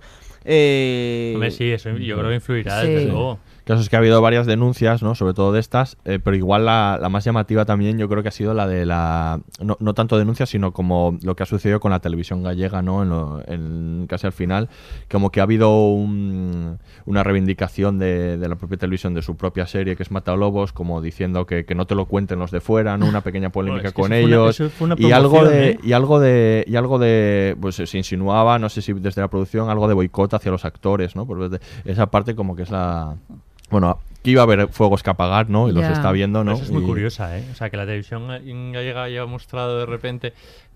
No, no- Sobre todo no por una sé. productora que es gallega y los actores Y todos los actores gallegos y todos actores y todos actores que trabajan en la televisión gallega, que muchos de ellos son muy conocidos ahí justamente por protagonizar series. Que se habla de que ahora de van a tener problemas para trabajar Es que es en la televisión increíble gallega. esto. sí. No sé si alguien está utilizando la televisión gallega. Va a ser eso, igual va a ser eso. Igual podría ser. Igual va a ser eso. no, no No tengo se me ni idea. ocurre. Igual va a No ser eso. No sabemos nada No en este podcast. Porque eso me extrañaría mucho, ¿no? Que se utilizase una... Sí, una televisión Nunca ha pública. pasado, ¿Por ¿eh? un- partido político? Nunca ha pasado eso. Ni está, ni ¿Qué de va? hecho, y ni siquiera está pasando. Vamos, ¿Qué en va? este momento. Voy a Eso cortar tiene esto. una serie, ¿no? Alguien tendría que hacer una serie de eso. Sí, sobre las propias televisiones. Y bueno, es verdad, para Pero que no la hagan en la televisión gallega. No, no, favor. pero hay varias para elegir. Dejamos, Sí, sí, dejamos ahí la incógnita La y vamos a hablar ahora Bambú, ya de... ponte con ello. vamos a hablar ya de los temas de Fariña. Señores, perdonen el retraso, pero estaba hablando de negocios con nuestro nuevo socio, Sito Miñanco. Cojones, nuevo socio. Pero ya pagó su parte entonces. Y el porcentaje de su primera descarga. La primera de muchas, espero. Hostia. Bien, señores, acabemos con las felicitaciones y vayamos a lo que importa. No sé si sabéis que los rapaces de por aquí, aparte de fumar tabaco, fuman una droga que se llama hachís. Se la traen cuatro hippies, de Holanda o de Marruecos. Bajarse al moro lo llaman. Pagan sus coches y con lo que sacan se pagan el viaje. ¿Y después eso quién lo vende aquí? Pero vamos a ver, ¿qué queréis? ¿Empezar a trabajar ahora con el hachís o qué? Claro, si damos cuartos, ¿qué problema hay? Si hay que bajarse al moro mucés, se baja y listo. Pero es que una cosa es el tabaco y eso es otra cosa. Pues yo no veo la diferencia, Modesto. que no? No. ¿Cómo que no? Tenemos barcos, tenemos camiones, ¿qué más nos da trabajar con tabaco que con droga, no? Por mí como si tenemos putos leones de la selva, joder. Es más dinero, ¿no? ¿Dónde carajo hay que firmar? ¿Y tú qué? ¿El nuevo qué dice? Ya lo que decidamos entre todos. No lo vamos a hacer. Y tú tampoco, Bustelo. Pero, Terito, yo no veo qué problema hay. Pero si no lo hacemos nosotros, lo van a hacer otros, Terito, ¿entiendes? Y estamos perdiendo la oportunidad de hacernos de oro, de mi- millonarios, coño. Ya lo somos. Traemos riqueza a nuestra tierra. Y la gente nos respeta. ¿Qué más quieres? Te estás equivocando, Terito. No. Estoy evitando que acabemos en la cárcel. Por el tabaco nos cae una multa como mucho. Las drogas son palabras mayores. Nadie de esta mesa va a tocar la droga. ¿Ya visteis?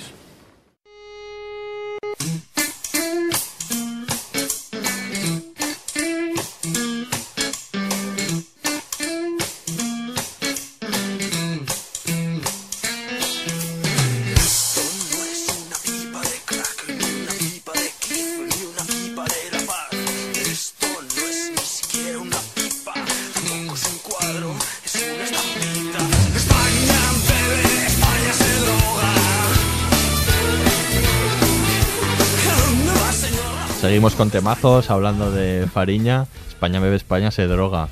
Qué cosas. Qué cosas. Esto es una serie, ¿eh? Esto es una serie. sí. Imagínate, esa hay que decir en Antena 3. En Antena 3. La de farmacia de guardia. De farmacia, En farmacia de guardia, guardia este tema no salía, ¿no? no se hablaba de, ahí no se hablaba de las drogas. No me parece. igual sí, igual Guille y Quique tenían. Igual tenían ahí en off, en off, lo hacían en off, en algo, ¿no? Pero no, no, no había rayas ahí en la rebotica. En la rebo- Bueno, no sabemos. No habíamos hecho un chistes. Está bien. Vamos, no. Alguno había que hacer. Se- Era imposible, ¿no? Es imposible. Yo pido perdón por todo lo que pueda. Todo lo que, puede, que todo lo que se puede decir en este podcast. bueno, vamos a hablar un poco de los temas de Fariña, ¿no? De, mm, y vamos a empezar por el principio, ¿no? Sobre mm, el, retrato que, hace, que, ya hace Nacho Carretero en el libro y que aparece en la serie, es un retrato, pues, de, la Galicia, pues, más empobrecida, ¿no? De estos eh, primeros años, quizá.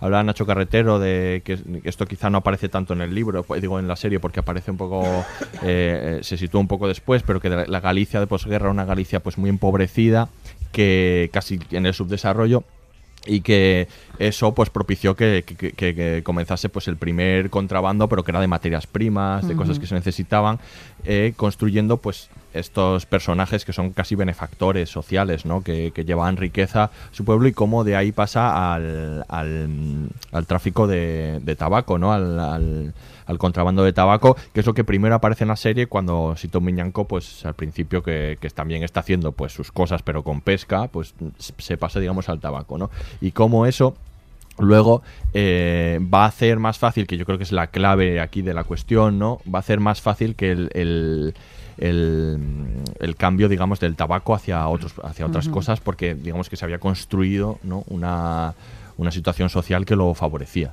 Es que era este un modo sentido. de vida el contrabando. Bueno, como en muchas zonas pesqueras o de costa de este tipo, ¿no? No solo en Galicia, son modos de vivir, ¿no? De vivir de los barcos, de vivir de lo que llega, de em, despistar, ¿no? despistar parte de las mercancías, ¿no? Para negociar con ellas.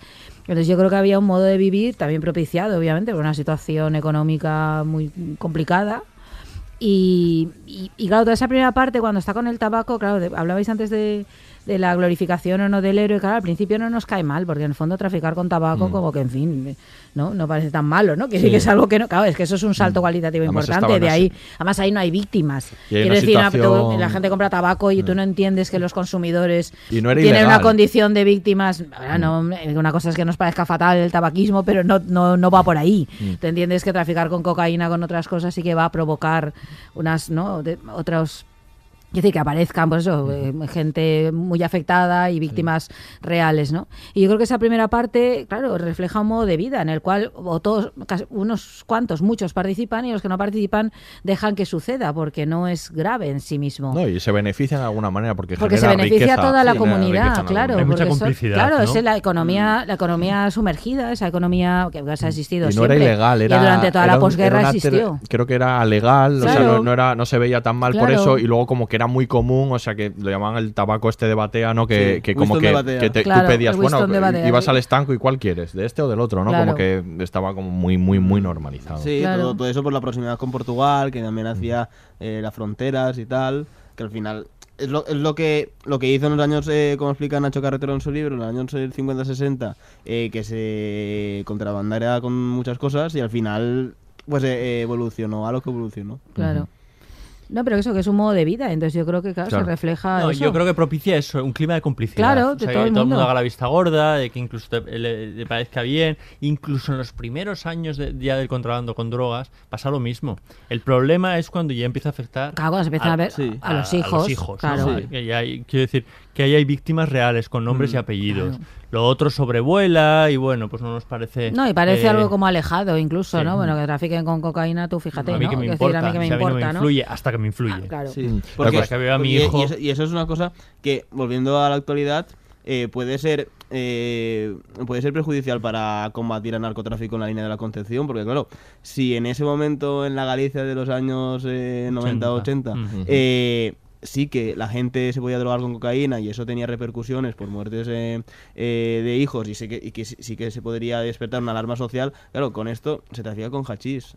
Sí. Más, mayoritariamente, entonces Que no claro, da- esa, que no esa repercusión no está alarma. y eso puede ser y eso puede ser muy peligroso. Sí, no, no, claro, sí, sí, porque te- ahí estamos hablando de mm, que levantamos la veda en función de la- eh, las consecuencias sean graves o no, ¿no? Y eso Sí, la cuestión de si, bueno, si me afecta a mí, pues vale, pero si me afecta o cómo a los me demás- afecta, ¿no? Claro.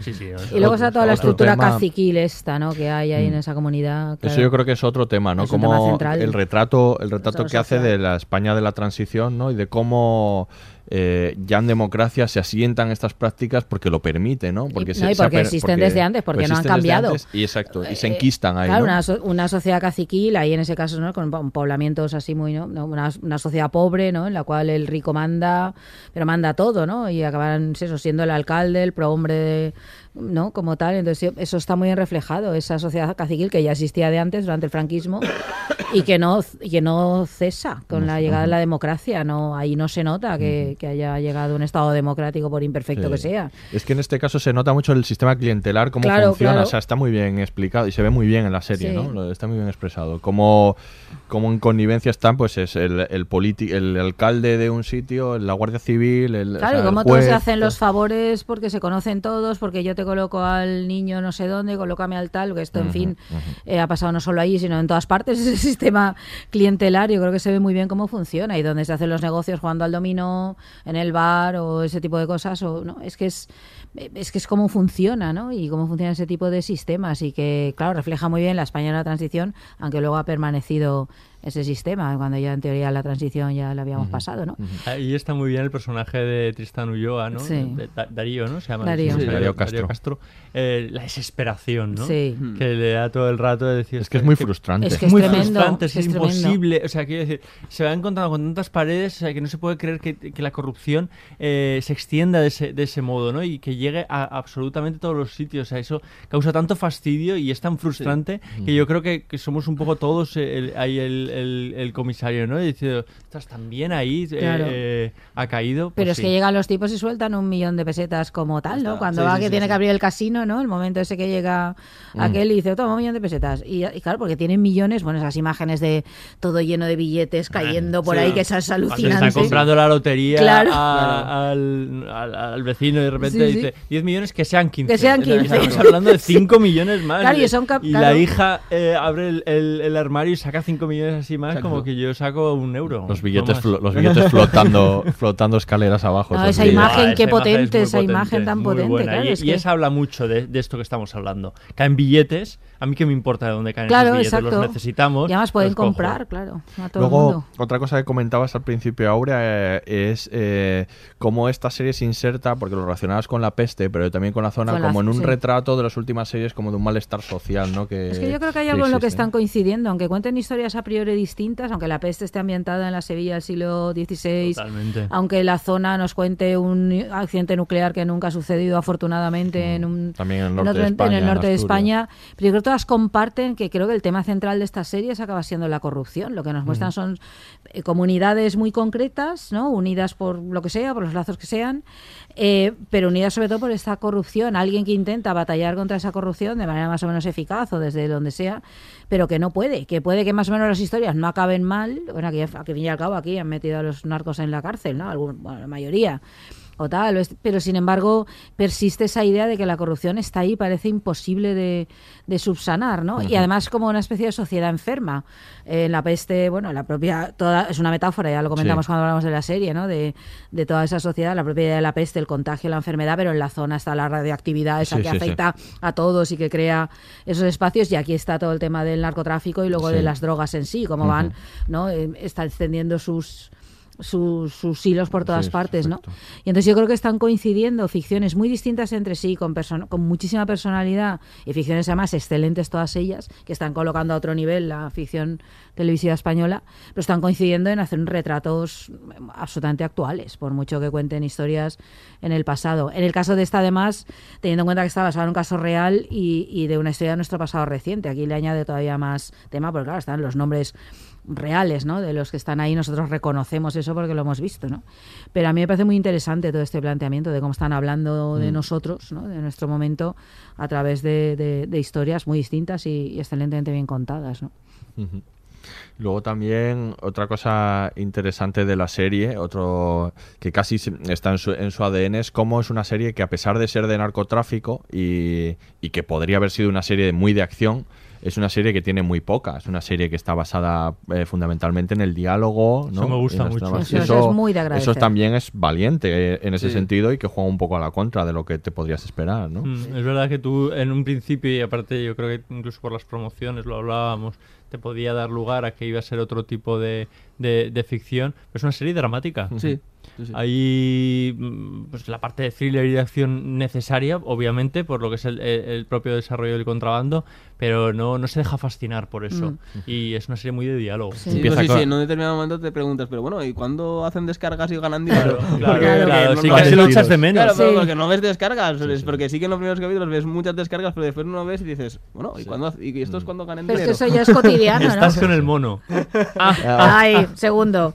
Bien, os voy a apuntar todos los chistes que hagáis de, Vamos, de estos, la tercera hay premio. de Claro. estos temas así. Eh, es No, pero es muy de agradecer, sí. esto Empiezan con una persecución de lanchas y ya. Y se acaba, y varios capítulos sin nada de esto. Al final se acelera un poco, Al claro, final, cuando sí, ya sí, van a final detenerlos, lógicamente, porque ahí sí pero que bueno. hay, hay alguna persecución en Sí, coche, a- ¿no? La del policía. eh, cu- cuando matan a algunos de los Sí. colombianos. Sí, pero no es el pero tema se resuelve central. como muy rápido Sí, también, sí, o sea, sí, que no se recrean, Sí, ¿no? pero yo esto sí, lo sí. agradezco mucho porque eh, a, a- a mí particularmente no, es decir, las historias así de, las, con drogas, narcotraficantes no, no son las que más me gustan, ¿no? no son los temas que más me apetecen ver. Y entonces agradezco mucho, claro, que, que eso esté, que- sobre todo porque se mueven con muchísimos clichés todo el rato, y esto lo hemos visto mil veces, y los narcotraficantes, ¿no? El tipo disparando al revés y todas estas mm, eh, clichés que han creado el cine, ¿no? Y que son además, bueno, yo creo que muy falsos, ¿no? Pero han creado todo un imaginario en torno a ese mundo, que yo creo que esta serie soslaya, ya digo, excepto en el caso, creo, del personaje de... He olvidado el nombre, de la ¿Camila? segunda esposa, Ah, Camila, de de la Camila, segunda sí. esposa de, de Sito, eh, yo creo que, que lo sabe. soslaya, lo soslaya y está y lo agradezco muchísimo. Entonces, claro, los es que es muchísimo mejor verlos ahí en sus partidas de dominó, que es maravilloso verlos en Retrata, sus, retrata mejor. en sus reuniones y cómo verlos ahí. funciona el narcotráfico, claro, cómo claro. sus, sus reacciones, todo. Ese tipo de cosas, esos planos cuando los ves a ellos ahí, ¿no? Vestidos de los 80, viendo su mundo. Yo creo que, que eso es que no está hubiese muy sido bien. real. No, no o hubiese sea, claro. lo real es verdad. que. Quiere decir, y aparte es casi más sorprendente ver a esos mm, eh, señores de Poble, ¿no? Eh, cómo sí, están sí. eh, eh, manejando y sobre todo con esa frialdad con la que Claro. manejan los, los casos, ¿no? Y que luego la trasladan a la cárcel. O sea, quiero decir que, es que Claro. ellos mm, son im- imper- mm, o sea, no cambian Sí. en, en en ningún momento. Y yo creo que si de repente le hubiese tenido la tentación de hacer una serie de acción pues hubiesen caído en, el, en la heroización. Porque Claro, y en el hubiese cliché. sido, En el eh, cliché. En el cliché. imposible no, no, no hacerlo así. Entonces, mucho mejor cargar todo en, en- en los propios personajes y en el punto dramático de, de esas familias Claro. ¿no? que manejan los cotados. Pero es que además su vida probablemente no era así. Es decir, sería así cuando empieza la persecución real en determinados momentos. Pero ellos, por lo que decías, ¿no? Eh, de que no, más Moisés, de que no re- se recoge, pero es que probablemente no les perseguían. Ellos hacían su trabajo, descargaban y adiós. Entonces, claro, te, No, es que tú- estoy seguro que muchos de ellos ni sabrían. Claro, tú mujeres, muchas veces cuando aparece el final ese eh, que ellas están como incrédulas, es porque realmente ellas lo veían como algo. eh, Claro, normal, es lo cotidiano, momento- es el trabajo eso es, cotidiano. Entonces, no- claro, no había persecuciones, Claro. no había ni en coche, ni en los barcos, ni tal. De vez en cuando, pues alguna patrulla en la que sale al principio, alguna más, pero claro. Entonces, yo creo que la serie ha hecho muy bien en no caer en esa tentación, que era muy grande, de hacer, vamos a hacer Sí. una gran serie de acción, ya que hablamos de narcos ¿no? gallegos, vamos a hacer una serie dinero, de acción hacer- y tenemos además un paisaje magnífico para hacerlo, como es el Mm. de la costa gallega, y tenemos todos los puntos. Yo, esto me parece, me parece toda una declaración de principios del tipo de serie que se quiere, que se quiere hacer. Sí. Otro tema también importante es, ya que en este, este mundo de que se retrata de los, de los narcos es un mundo eminentemente masculino, ¿no? El retrato también que existe, pues, de ese mundo masculino y por contra de los personajes femeninos que van a aparecer en la serie, ¿no? Parece muy curioso, por ejemplo, como en dos momentos diferentes, en un lado cuando los, los capos eh, están en Portugal, como hay ese momento de unión Sí. de las mujeres Sí. de, de- de los narcos, ¿no? Para seguir con el trabajo frente también a la unión de las madres, por Sí. otro lado, ¿no? Eh, Para luchar contra eso, ¿no? Son dos momentos de, de sororidad, pero, pero de, que buscan cosas muy diferentes. A lo que estamos acostumbrados en la actualidad, ¿no? Sí. Hombre, yo creo que es un muy buen ejemplo de cómo contar un mundo hipermasculino y machista, de- en el cual eh, se refleja ese machismo real, no siendo el punto de vista de la serie. Es decir, como las mujeres, eh, hay un cuidado muy grande en, el- los, en los personajes femeninos, eh, cómo vemos muy bien todo ese mundo. Yo creo que eso está muy bien contado, porque el riesgo es muy grande también ahí. Tú tienes un mundo eso muy machista, hipermasculino, a invisibilizar también dentro de la ficción a las mujeres, ¿no? Y eso no se hace. eh, y además ocupan lugares muy distintos. Está la que quiere, ¿no? La hija de los Charlín, que es un Ujú. personajazo y está ahí maravillosamente bien Es interpretado. Que, que- que incluso, incluso, incluso empatizas porque, claro, empatizas en, en cierto modo Claro. eh, cuando, cuando eh, el patriarca de los Sherlin está, está negándole entrar en el negocio, participar en el negocio, cuando ella es la que mueve el negocio. La más inteligente, Y, le- y la, la- y la que salva, y la que salva el negocio cuando ellos están en Portugal. Sí, sí, sí. Entonces, claro, se Ah, centra... y la que lo ve enseguida. Sí, O sea, sí, cuando sí, sus sí. hermanos empiezan a insinuarlo y su padre dice que no, ella tiene claro que ese es el negocio. Sí, el Sí. Y, y sabe exactamente, aparte, cómo tiene que manejar Sí, a su sí, sí. padre Sí, para sí. que al final lo hagan, porque Sí, sí. ella es realmente la, la- la inteligente. Sí, Y sí. de hecho, yo creo que es importante incluso eh, su masculinización. Sí. O sea, ella actúa como Sí, en ese- exacto. ella actúa como un hombre, Sí. en realidad. O sea, quiero decir, eh, así como las otras mujeres se, eh, se aprovechan de, de la parte más sexual, ¿no? Para, para convencer, ella Sí. no, ella a- actúa como co- con, con rasgos, gestos Mm. y, y- y comportamientos completamente eh, Sí, porque es di- es masculinos diferente- para que la traten eh, Como una de igual. igual a igual. Sí, Sí, como- Porque es diferente a, a Esther Lago, que bueno, que en este caso sí que se ve que es el cerebro, que es eh, quien maneja, Que quien, tiene lista, la, sí. quien tiene la idea, Sí, quien sí. tiene que los contactos, quien anima a Ubiña Sí, a- pero le convence en un le- principio sí, de otro pero- modo. Pero le convence de, de otras maneras. De otro modo. Sí, Eso es muy sí. fino, ¿no? sí, sí, sí. Quedado muy fino. Sí, no, pero por ejemplo, eso es muy interesante porque la sexualización esta de Esther Lago, del personaje, es muy distinta de la de Camila. Por eso decía Sí. que Camila es muy cliché. claro. Pero, Sí. Por- exist- pero es que existen las Sí, Camilas. eso también es- supongo que es yo cierto. creo que es importante, claro, el personaje es cliché, sí, pero, es Sí, pero, esos clichés pero fijaros que las únicas escenas de... se- Bueno, está la escena de Ubiña famosa esa que dice Sí. que le menoscaba su honor, pero esa es como muy rápida, dura un segundo. Las únicas veces que se detienen escenas de sexo, porque hace como falta poner alguna, parece esto inevitable, son entre, entre Camila y Sito. Bueno, y, Cam- todo... y Camila y el, y el Bueno, y el otro, y el chaval- sí. sí, que se ve así, pero son las únicas que hay como sexo explícito, desnudos, y luego está en modo así de, de filmarlo así y tal. Sí. Que yo creo que si eso no existiera, no existiera tampoco se resentiría para nada la ficción, pero parece como necesario hacerlo con el personaje de Camila. Y yo creo que ahí sí que está bebiendo bastante de clichés de las, de las sobre todo de las películas eh, de narcotráfico, donde, ha- donde De ha de narcos, aparecer una mujer fatal, ¿no? Que atrapa con su sexualidad al protagonista, que además todo, el modo en que todo el rato manifiestan su amor está en, es- en ese cliché de mostrar el- un apasionamiento, pero muy, sí. muy, Pues sí.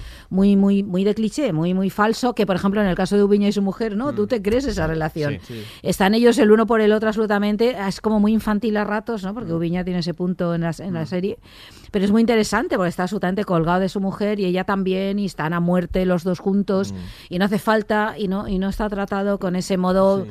ya pues súper tópico Yo creo- visto mil yo creo veces. que igual es porque, porque se, se, se trata de esa di- diferenciación entre cómo son los clanes y los narcotraficantes En Galicia a cómo son los eh, colombianos. Porque los colombianos también se retratan de ese mismo modo que, que es más típico del tío serio, de que, bueno, que están persiguiendo a la policía y de, bueno, va- eh, vamos a continuar cenando. Es Sí, decir, o que saca esto- el arma a la que mínima. Que esto, que esto lo resolvemos con dos tiros. Es decir, yo creo que, que es- está esa diferenciación en cómo se tratan y cómo se ha retratado a los narcotraficantes gallegos a, en este caso, a los narcotraficantes colombianos. Sí, dos comunidades muy distintas, eso sí, Sí. que es cierto, sí. Bueno, al fin y al cabo ellos son pescadores, es que esa Sí, es la otra claro. historia, ¿no? Es que en el fondo cuenta la historia de tipos que pescan ahí con su barquita y se convierten en narcotraficantes hipermillonarios, ¿no? Que es que es- la historia es flipante, pensada así, es, es, es asombrosa, vamos. Sí.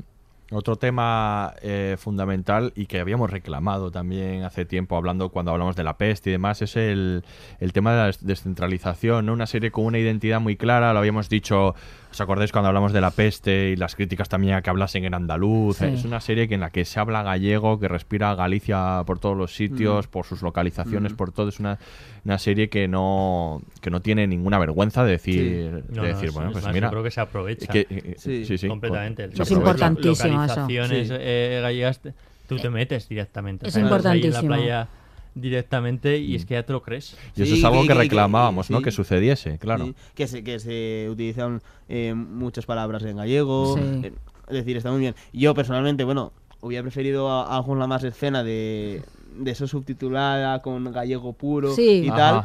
Porque igual le hubiera dado alguna escena más de tensión de esta que, Sí, que ahí ya no pueden, no pueden, hablar, no sí. pueden hablar castellano y tienen que hablar Ahora en gallego. gallego, sí. Sí. Pero sí que está muy bien reflejada y esas palabras y tal que, que bueno, es que sin esas palabras y sin y sin esa ambientación típica gallega no hubiera sido lo mismo, Fariño. No, no, yo creo que ahí No, no, es fundamental, todo este tema del acento es fundamental para, pero, el- pero para el realismo. Llevamos tanto es tiempo escuchando ese acento neutro Claro. que Claro. esta ficción podría haber sido hecha de esta manera y es que luego eh, no sé por qué hay ese miedo, pero luego no te lo crees. Sí, pero, pero es que parece que mentira que, sí, ya es- eh, que no aprendamos de las ficciones que tanto admiramos de fuera. Que decir, cuando hemos visto The Wire o Los Soprano o cualquiera de o narcos, ¿no? Que hablan en su jerga y en sus supuesto, dialectos y Narcos, nos claro. encanta. No, narcos habría que ver. Sí, Narcos, sí, acuerdo que es que el personaje no es colombiano Sí, y eso también, también. era brasileño el, el, Sí. El actor principal. Sí, que- que bueno, pero ahí pero, pero sí que hay un como un intento de eso, ¿no? Y luego nos encantan ver esto y sin embargo, que si están hablando desde lo local y construyen relatos globales. Y entonces yo creo que Fariña viene a demostrar esto Esa porque porque en la, la televisión americana, las grandes series que vemos están haciendo esos rela- relatos muy locales la mayoría de las veces, incluso de una ciudad y no y hablan su jerga y sus y sus modismos o de o de grupos sociales determinados y nosotros no tenemos ningún problema para entender eso y esos relatos son igual de válidos para nosotros. Entonces no entiendo por qué aquí ha costado tanto Sí. entender esto que las peculiaridades locales crean lo globales, que en nuestro mundo actual es así. Yo creo que esta ¿no? serie lo demuestra se hacían series que se parecía más al comportamiento de Estados Unidos que al nuestro. Claro, claro, totalmente. Sí, bueno, esas familias desayunando ahí, todas en, ¿no? en Sí, un plano es general, una cosa que, que, no se ha hecho ese- jamás aquí, y, de- ¿no? y los niños con la gorra ladeada y todas estas cosas, No, pero no, ¿de dónde? Ahora ya sí, ahora ya sí, pero antes no, es que no, era, no es verdad, existía. completamente, Ah, y ese tipo de relaciones entre, entre familiares y sobre todo eh, esa falta, o sea, la falta de aprovechar localismos. Claro. Que es que eso, eso Porque eso nos enriquece. encanta, por ejemplo, en el Ministerio del Tiempo, Sí. eh, todos esos guiños a, a- a- a costumbres, a personajes, a clichés eh, eh, españoles. Yo creo que eso es súper... sacar la decir- plurinacionalidad de Claro. la riqueza. Claro, cultural, es en términos de riqueza, claro. y es que entenderlo como una aparte que tú eres riqueza. más cercano, o sea, esa primera frase que mm, tanto se repitió en el primer capítulo, el de nosotros el único Escobar que conocemos es eh, a- Manolo. Manolo. Eso es buenísimo. Qué buena. Es- Esa frase, o sea, quiero decir, eso es inconmensurable, eso es estupendo. Claro. Y tenemos que, que utilizar todos esos recursos en favor de nuestra, eh, de nuestra ficción y así vas a acercarte mucho más al espectador. No, hombre, y aquí tiene todo el sentido. Si lo que estás contando, tu apuesta es, voy a contar cómo vive una comunidad vinculada por estos lazos, porque de eso es lo que va Fariña, es que eso tienes que, tienes que hacerlo en gallego, o sea, tienes que hacerlo así. Si no, no te lo vas a creer de ninguna de las maneras, ¿no?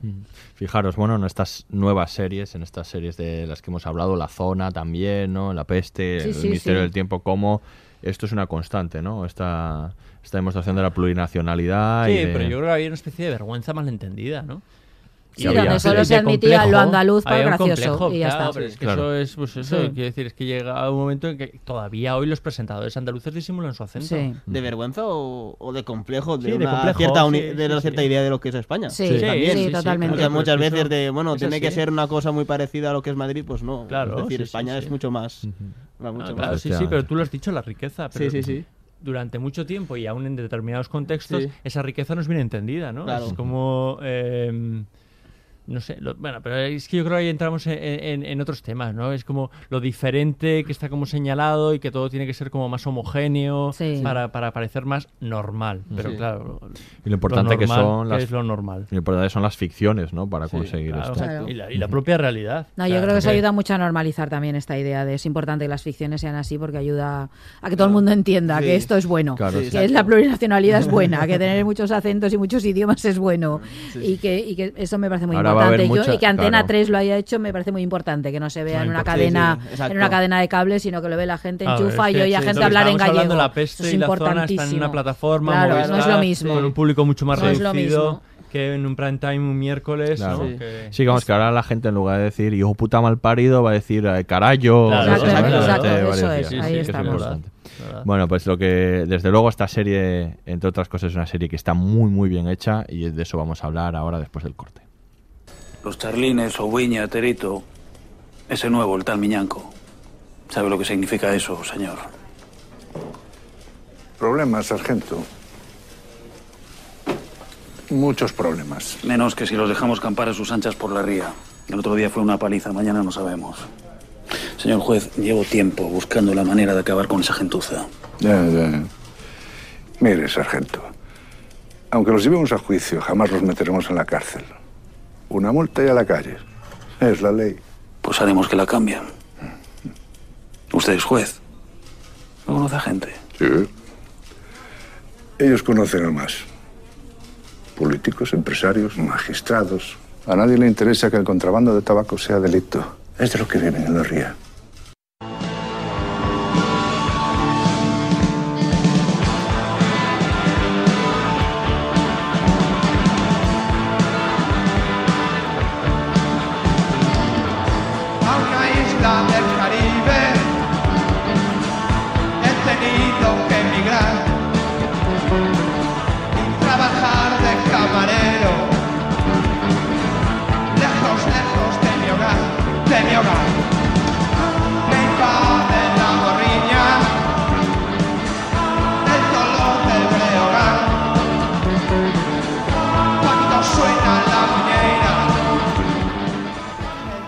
Seguimos hablando de Fariña y de vamos a hacer un poco de análisis formal, ¿no? Hablar un poco de, cómo está hecha esta serie. Es importante, como ya había anticipado Aurea, como también sucedía en estas otras ficciones, que tenga un tratamiento realista, a pesar de que es una ficción y que, pues eso, ficciona muchas de las cosas que, que también trabaja Carretero en el libro. Sí que es importante que, aunque no, aunque todo eso fuera inventado, sí que tuviese un pozo realista, ¿no? Porque para que te lo creyeses es fundamental en estas ficciones que también trabajan sobre casos reales. Claro, es que una ficción, aunque hemos dicho que tiene esta impronta como periodística, como de tal, eh, no, es una ficción. Entonces tú tienes que amueblarla muy bien para que se la crean. Entonces es muy, muy importante. Yo creo que aquí está lo del acento, como hemos dicho antes, y está, por ejemplo, todo el tratamiento del paisaje y del espacio, ¿no? Yo creo que eso es muy importante que entendamos ese mundo así como liminar, ¿no? Ahí como que el resto es mar, ¿no? Que, que acaba, un mundo que acaba Con ahí. eso juegan mucho. Juegan muchísimo con los horizontes. y- precipicios, sí, los- todo el rato. Esto es muy importante, que, lo, que utilizan muchísimo los planos generales, que nos permiten ver siempre a los personajes en su entorno, porque el entorno determina su determina que se hayan dedicado al contrabando, determina el- lo que sucede, el- ese tipo de poblamientos pequeños, de ciudades, de, de pueblos pequeños, donde todo el mundo se conoce. Yo creo que esto es muy importante y se ve no solo la presencia del mar, sino el gris, ¿no? Lo, lo escarpado del terreno, ¿no? Que crea ese mundo como bronco y demás. Eso me parece importantísimo, la ¿no? luz. Y luego, bueno, el tratamiento lluvia. de la luz, la lluvia, La lluvia claro, claro. luz, claro. Sí, porque la lluvia, ellos están bajo la lluvia, como- claro, Claro. porque es constante y están ahí porque viven con la lluvia constantemente, ¿no? Y el uso de la, la iluminación también, ¿no? La es- iluminación, la luz allí es, es muy Sí, diferente. y luego hace este juego de los destellos estos que cortan la pantalla, ¿no? no sé si os habéis fijado, pues está omnipresente, que es cuando aparecen coches o alguna, alguna luz, hay un destello brutal y entonces es que se crea una línea Mm. que corta absolutamente la pantalla, que sobresalta muchísimo nuestra mirada, ¿no? Y que es un recurso plástico que utilizan constantemente, yo creo un poco ahí como de eso de sobresaltarnos, de recordarnos que ahí está el crimen debajo, ¿no? Que, Sí. que está todo, que hay, que hay una violencia real, ¿no? En- todas las relaciones están fundadas en una violencia real y en unas relaciones de poder que, que son muy peligrosas, ¿no? Y hace que, que eso que corta la imagen, a mí me llama mucho la atención eso.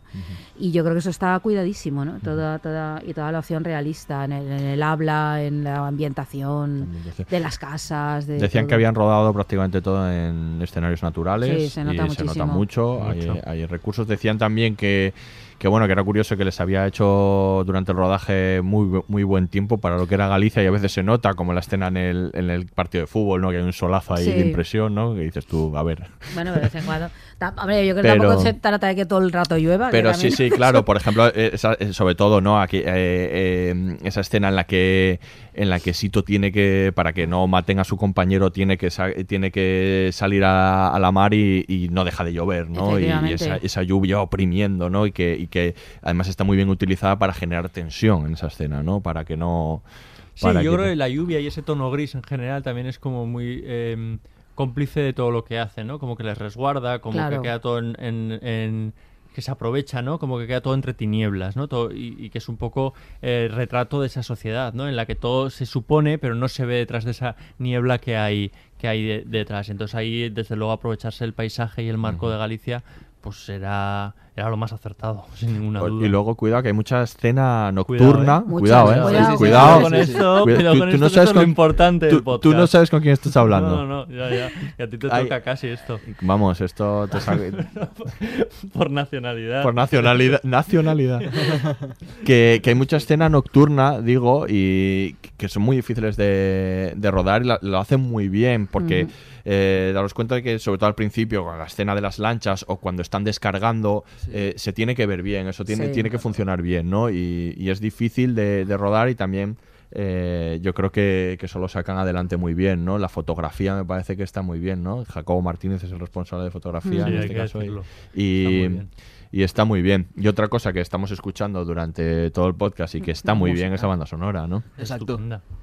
Además con, con, con canciones típicas de, de allí. Es decir, y que básicamente de las que de las que hay o de las que vinculadas con el narcotráfico que se hizo en ese momento en la escena musical, pues yo creo, yo creo que no nos han dejado ninguna. No sé, no sé si igual hay alguna, pero yo No, de las de las que yo tengo localizadas, Lo que me parece más curioso es que no sé si. Tú, tú eres más joven, Moisés, pero no. pero es que a mí me sonaban todas. esas- Es quiero decir que son canciones que forman parte un poco de, de- de nuestra educación, ¿no? Quiero decir, los que ya Totalmente. vivíamos, Sí, teníamos. han trascendido, eh, sí. eh, cierta edad como para recordar en los años 80 y, y 90, eran, eran canciones que escuchábamos con normalidad. Quizá no, no entendíamos la carga de profundidad que ya tenían esas canciones y de reivindicación, eh, pero que se extendían con cierta naturalidad, que hoy en día sería más complicado. Claro, yo es en que, día es que con las, las- las he escuchado, las las he escuchado posteriormente y he Claro. escuchado con eso. Es Claro, decir, claro. Como por ejemplo la de los paquetechos de Sito Miñanco preso político, pues claro, es una canción muy. Claro que es muy cómica para intentar eh, reclamar, porque claro, ellos. eh, los consideran básicamente como un preso político a, Sí. a los narcos. Es que lo- los consideraban. Sí, sí, es verdad, es verdad. que los consideraban. Es Entonces, verdad. que eso eh, es curioso, pero desde luego las canciones hacían un retrato de esa, de esa Galicia y se entiende mucho mejor la serie, desde Sí. luego. O sea, quiero decir, le dan un marco. Y luego está muy bien escrita, que esto no lo hemos comentado. Yo creo que aparte muy bien de lo visual y de esto, yo, Sí, tiene ¿no? muy buenos diálogos. Muy lo que hablábamos esto de centrarse, como se va centrando todo el rato en esto, a veces resuelven con muy Que que pocas, con muy eso, pocos es que diálogos. El material era Sí, documental sí. y lo han dramatizado. O Sí, sea, sí, quiero decir, sí. Eso es complicadísimo. Sí, pero lo han dramatizado muy bien porque los diálogos son pertinentes siempre, establece muy bien las relaciones que hay entre los personajes, los cambios que se van produciendo en ellos, sobre todo en Sito, que es tal vez el que más seguimos su arco, ¿no? Pero Mm. en general se ve, yo creo que está, está muy bien escrita y ahora hay un trabajo de los guionistas. Sí. Esto es otra cosa importantísima en las ficciones actuales españolas, que yo creo que se está dando a los guionistas todo el valor que tienen. Sí. Eh, falta todavía muchísimo para que se reconozca su, Sí, su nombre, su por nombre, ejemplo. por ejemplo, ¿no? Pero Sí. en general yo creo que esto, esto es importantísimo, se Sí, está bueno. confiando Vamos- en los Sí, guiones. como, como has dicho anteriormente, es decir, no se ha abusado de las escenas de violencia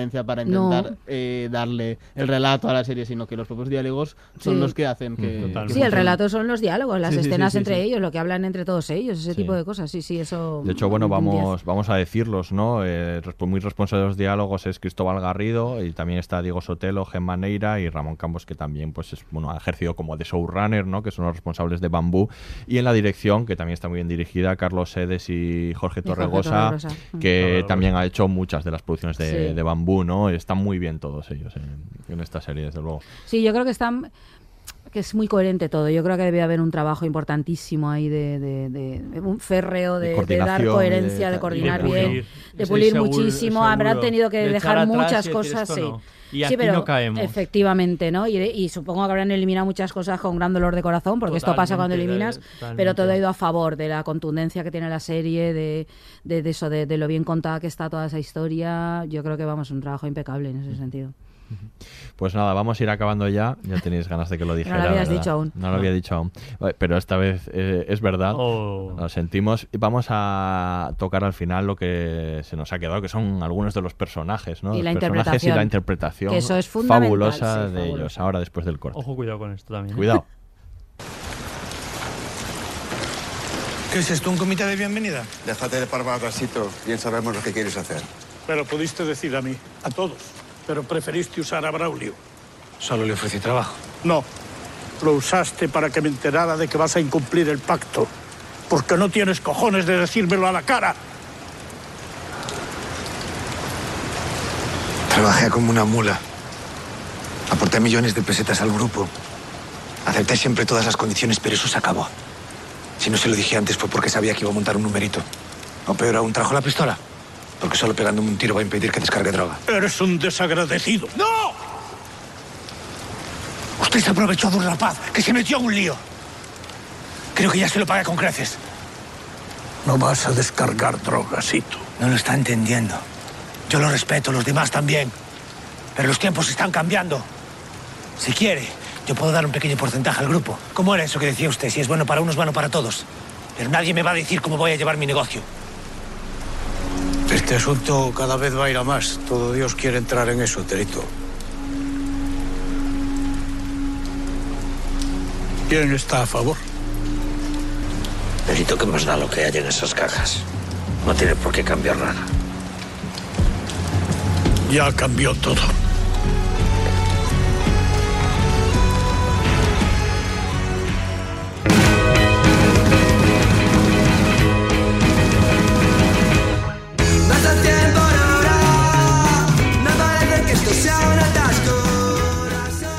Vamos a hablar un poco de los personajes y las brillantes actuaciones de, de los actores eh, de esta serie. Empezamos, por supuesto, con los narcos, ¿no? Que están, yo creo, todos fabulosos y cuando se juntan es que son, son momentos verdaderamente sensacionales como este que escuchábamos en el corte, ¿no?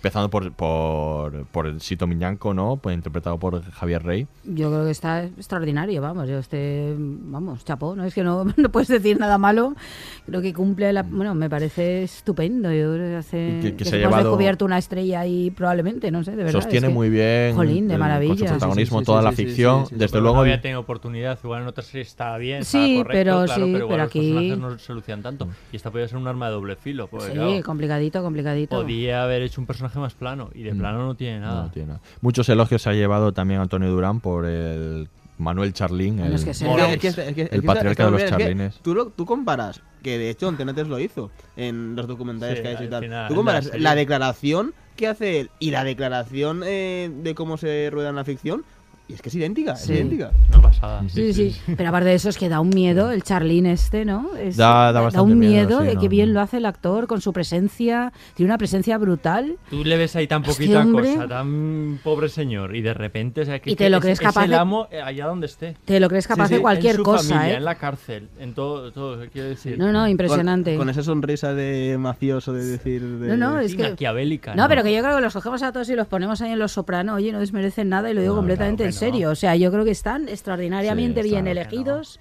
los actores y extraordinariamente bien interpretado y toda la misma Yo clave. creo que ahí bebe mucho los sopranos, tú piensas Muchísimo, muchísimo, Soprano. muchísimo. También eran señores eh, de- Sí, que te los crees completamente. que te los crees Es que, en yo- otro contexto. Sí. Y lo que estaban ahí manejando mientras que estaban ahí jugando a...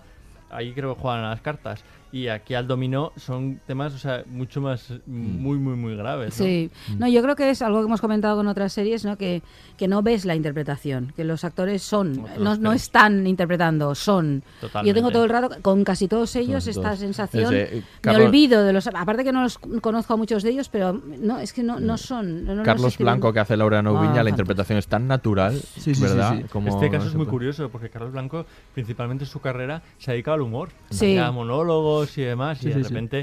Tiene un toque gracioso. No, tiene un toque Tiene ahí un toque como. muy, muy divertido, sí.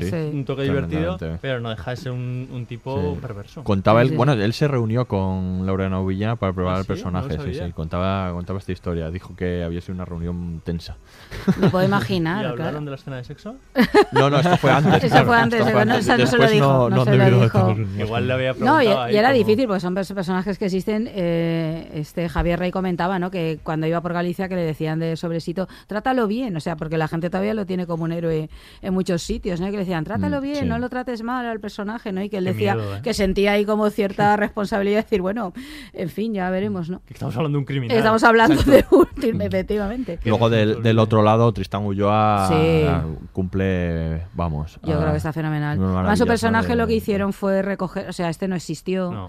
y recogieron, hicieron un personaje de policía que recogiera un poco todos los que habían investigado. Pero yo creo que está muy bien construido como antagonista. Sí, y luego porque, lo que tú porque decías. sí, porque siempre estaba, siempre estaba Enrique León, que era el, el comisario de policía, que más o menos había investigado eso, pero bueno, sí que lo que hace es recoger eh, a través de la figura de un guardia Sí. civil todos los que han participado Yo de, creo de que esa sí que la cogen de Narcos, que, que en Narcos efectivamente pasa lo mismo, se inventan un personaje Sí. del FBI potente que recoge a todos, incluso a los comandantes también, que recogen a todos los que investigaron eh, en, en- en Colombia, pero hacen un personaje central, porque si no, te pierdes en el otro lado. Sí, Claro. no, y construyes un antagonista, ¿eh? no es que te pierdas. Yo creo que esto son sí, necesidades eso. narrativas. Tú construyes pues el antagonista, antagonista, que está porque muy si bien. hay varios, claro, no, lo diluyes. Sí, y, muy, y muy- muy bien construido porque, porque además se ve su férrea convicción Su de- de- obsesión. de- y, de, y de perseguirlos, pero también democráticamente, porque claro, Sí. un- i- imagínate eh, una persona que está tanto tiempo investigándolos, pues las ganas que tenía, por ejemplo, de ir y, y pegarle dos tiros. Sí. Y cuando se lo proponen a uno de los guardias civiles, él él se planta y, se cabrea diciéndonos que hay que meterlos en la cárcel, no hay que matarlos. Y mira que podría, lleva 10 años con la investigación, como obsesionado, enfermo, no va, vamos viendo cómo va degenerando ¿no? En su enfermedad, cómo está ahí solo, con el padre este ahí, como pagando los pecados del padre. Eso, también es porque, porque fuma mucho y al final también... ¿no? Y está ahí pagando los pecados del padre, ¿no? Que colaboró con ellos, que se vendió, que se vendió ¿no? Yo creo que han construido un personaje excelente de Tristán Ulloa, yo creo que está soberbio y además va ganando conforme avanza. Yo creo que hacia final... Hacia el final está espectacular. Está Y estás deseando esa reunión final entre Sito. Sí, sí, que se vea, que y, se y está muy bien porque aparte eh, entronca mucho con esto que hablábamos de la territorialidad, ¿no? en el que todos nos conocemos, todos sabemos de dónde, de dónde venimos aquí, que hace tan pequeño ese mundo que al final claro. tú te. Tienen amigos comunes, les une eso, la muerte de Braulio, ¿no? Es lo que acaba siendo el detonante ahí. Claro. Claro, y, también ese momento al final cuando aparece el juez Garzón, ¿no? Con Miguel Fernández lo, lo interpreta, que, está, que, Está, muy bien. Y, y, que, y, como lo sabes que va a suceder, pero cuando llegas emocionante, ¿no? ¿Cómo vas a.? Cómo sí, yo creo también por avanzar. El, Garzón como icono, ¿no? Sí, claro, es que eso hay, hay este cierto de... morbo, sí, ¿no? Y, sí. y, Miquel Fernández, yo creo que está muy bien. A Miquel Fernández siempre está bien, ¿no? yo creo que es un actor excelente. Vamos, que me parece un actor excelente. no, no, pero que te lo crees. Aparte, Totalmente, a pies juntillas. Al Garzón aquel joven que todos tenemos en nuestra mente porque es la primera aparición de, de, él como juez estrella. No, y luego están todos los mm. secundarios, por ejemplo, estoy pensando en los policías que acompañan, ¿no? Que están súper. Son eh, como si los los hubieran sacado de verdad de un catálogo real de policías de los años 80. O sea, es que tienes esta sensación de veracidad todo el rato, mm. la forma en que hablan entre ellos. Sí. Isabel Naveira. Las favor. mujeres, por favor, sí, Isabel sí, Naveira. Sí. Naveira está tremenda. Como está, está tremenda. Sí, también muy... Parece el gran descubrimiento. De que luego la, eh, ves las fotos de ella y no se parecen nada. O sea, tiene una transformación. Pero porque física. además los, los chalines tenían más, eh, tenían más, eh, más Eran hijos, como eh. nueve hijos, ¿no? Sí, sí, sí, sí, eran mucho más. Lo que pasa que, claro. Eh, necesidades dramáticas, sí. Necesidades dramáticas al final. Pero han reducido a tres que están muy bien. los dos estos, ¿no? Que además tienen también personalidades muy definidas y son muy particulares, ¿no? Y la hija. Como tontos, ¿no? Sí, sí. funcionan muy bien. Mm. Sí, como tontos, pero que quieren ser si sí, uno más bruto que el otro, ¿no? Ahí no están, pero funcionan y ahora muy que, bien. que comentabas, eh, Miquel, lo del el momento ese eh, final, lo siento por... Eh, no, no, que spoilers, no, puedes contar. Hay que ir con la serie vista. sí. en, la, en, la, parte final donde están el guardia civil y estás y está Sito, o sea, la frase que dice Sito de uy, me habéis pillado con las manos en la masa, es, es, Ah, lo que dijo en, ese, en, ese, momento porque se lo pilla así, eh, dirigiendo la descarga, tal y no sé qué. Sí, claro, pillada final, después de lo que había costado. Sí, pero decir que, con todo. Pero que se respetan las, las, frases que, que, realmente se dijeron. Es que, frase es como muy es que está bien, es que la frase tiene todo el sentido, ¿no? Sí, sí. Pues sí, pues las mujeres muy bien, todas. Muy bien, sí. Eh, Tanto ella como. Eh, también. Madre Coraje. Exacto un personaje. Sí, sí, Carmen sí. Avendaño, que sí, Carmen Avendaño, sí. Además, está, yo creo que está muy, muy bien retratada cuando en los diálogos de cuando puede intentar desfallecer en su lucha y tal. Y incluso ahí está muy pulido para que no parezca que los ánimos que, que, le, que le da al hombre puedan induir a, a algún tipo de machismo. Está, muy bien depurado eso. A mí me, me, me, gustan esas, escenas y esos diálogos porque está muy Tienes bien. razón, sí. No, porque la batalla, claro, que la batalla es de ella, y de las madres, ¿no? Ahí, sí, eso ya hubo una película, por cierto, Heroína, eh, de Gerardo Herrero, interpretada Zores. por Adriana Zores, que ganó varios premios de interpretación, interpretando a, esa, a esta mujer también, ¿no? Contando ah, esa historia desde ese lado, ¿no? Luego los colombianos también aportando, ¿no? Y el, aunque... Pablo Suc y demás. En fin, yo, como he dicho, dicho antes era un poco yo lo veo un poco más típico, pero bueno, sí. igual, igual es necesario para intentar. Para, sí, para, para, intentar diferenciar cómo eran los narcotraficantes gallegos eh, y, su particularidad. Y y la violencia de los, exacto, y la violencia, porque bueno, en los documentales que, que ha hecho bueno, Antena 3 eh, con Fariña se dice, es decir, eh, realmente eh, el propio eh, presidente de la Fundación contra el Narcotráfico en Galicia lo decía, que, que no que Sito no era un personaje ni malo ni violento, es decir, que eso se refleja. Sí, que no mató a nadie directamente. Que ¿eh? que hayan muerto otros, pero que no mató a nadie. Hmm. Sí, eso está bien. El no, enfrentamiento no. ahí que tenga que ver con la necesidad del de matar que no hace, ¿no? Eh, yo creo que además dramáticamente eso funciona muy bien. Porque él sí que, sí que tiene muertos a sus espaldas, cosa que él considera que no ha matado a nadie. Eh, y los demás dicen, no, sí, has matado. Sí, pero, pero, decir, por tu pero, culpa, pero, ¿no? decir, no directamente. No directamente, de, de, no he pegado el tiro. Claro, eso este. no, ha traspasado esa frontera, ¿no? De matar a alguien como tal, ¿no? Esa parte es muy interesante, ¿no? Todo ese planteamiento con el personaje. Hay como un grado, ¿no? Llegan los colombianos y sí matan. Estos no bueno, el Charlín yo los veo capaz de hacer cualquier cosa, pero así, ¿no? Es, sí, sí. Pues con esto yo creo que lo dejamos ya. Y que más series como Fariña queremos, por favor. Exacto. Exacto. Más Lo dejamos a dejarlo ahí. Sí, sí. Pues nada, Mi- Valientes. Miquel Aurea ha sido un gustiño.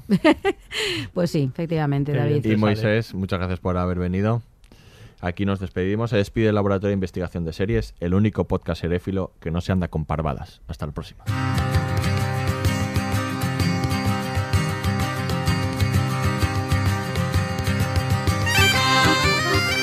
Todos los episodios y contenidos adicionales en podiumpodcast.com y en nuestra aplicación disponible para dispositivos iOS y Android.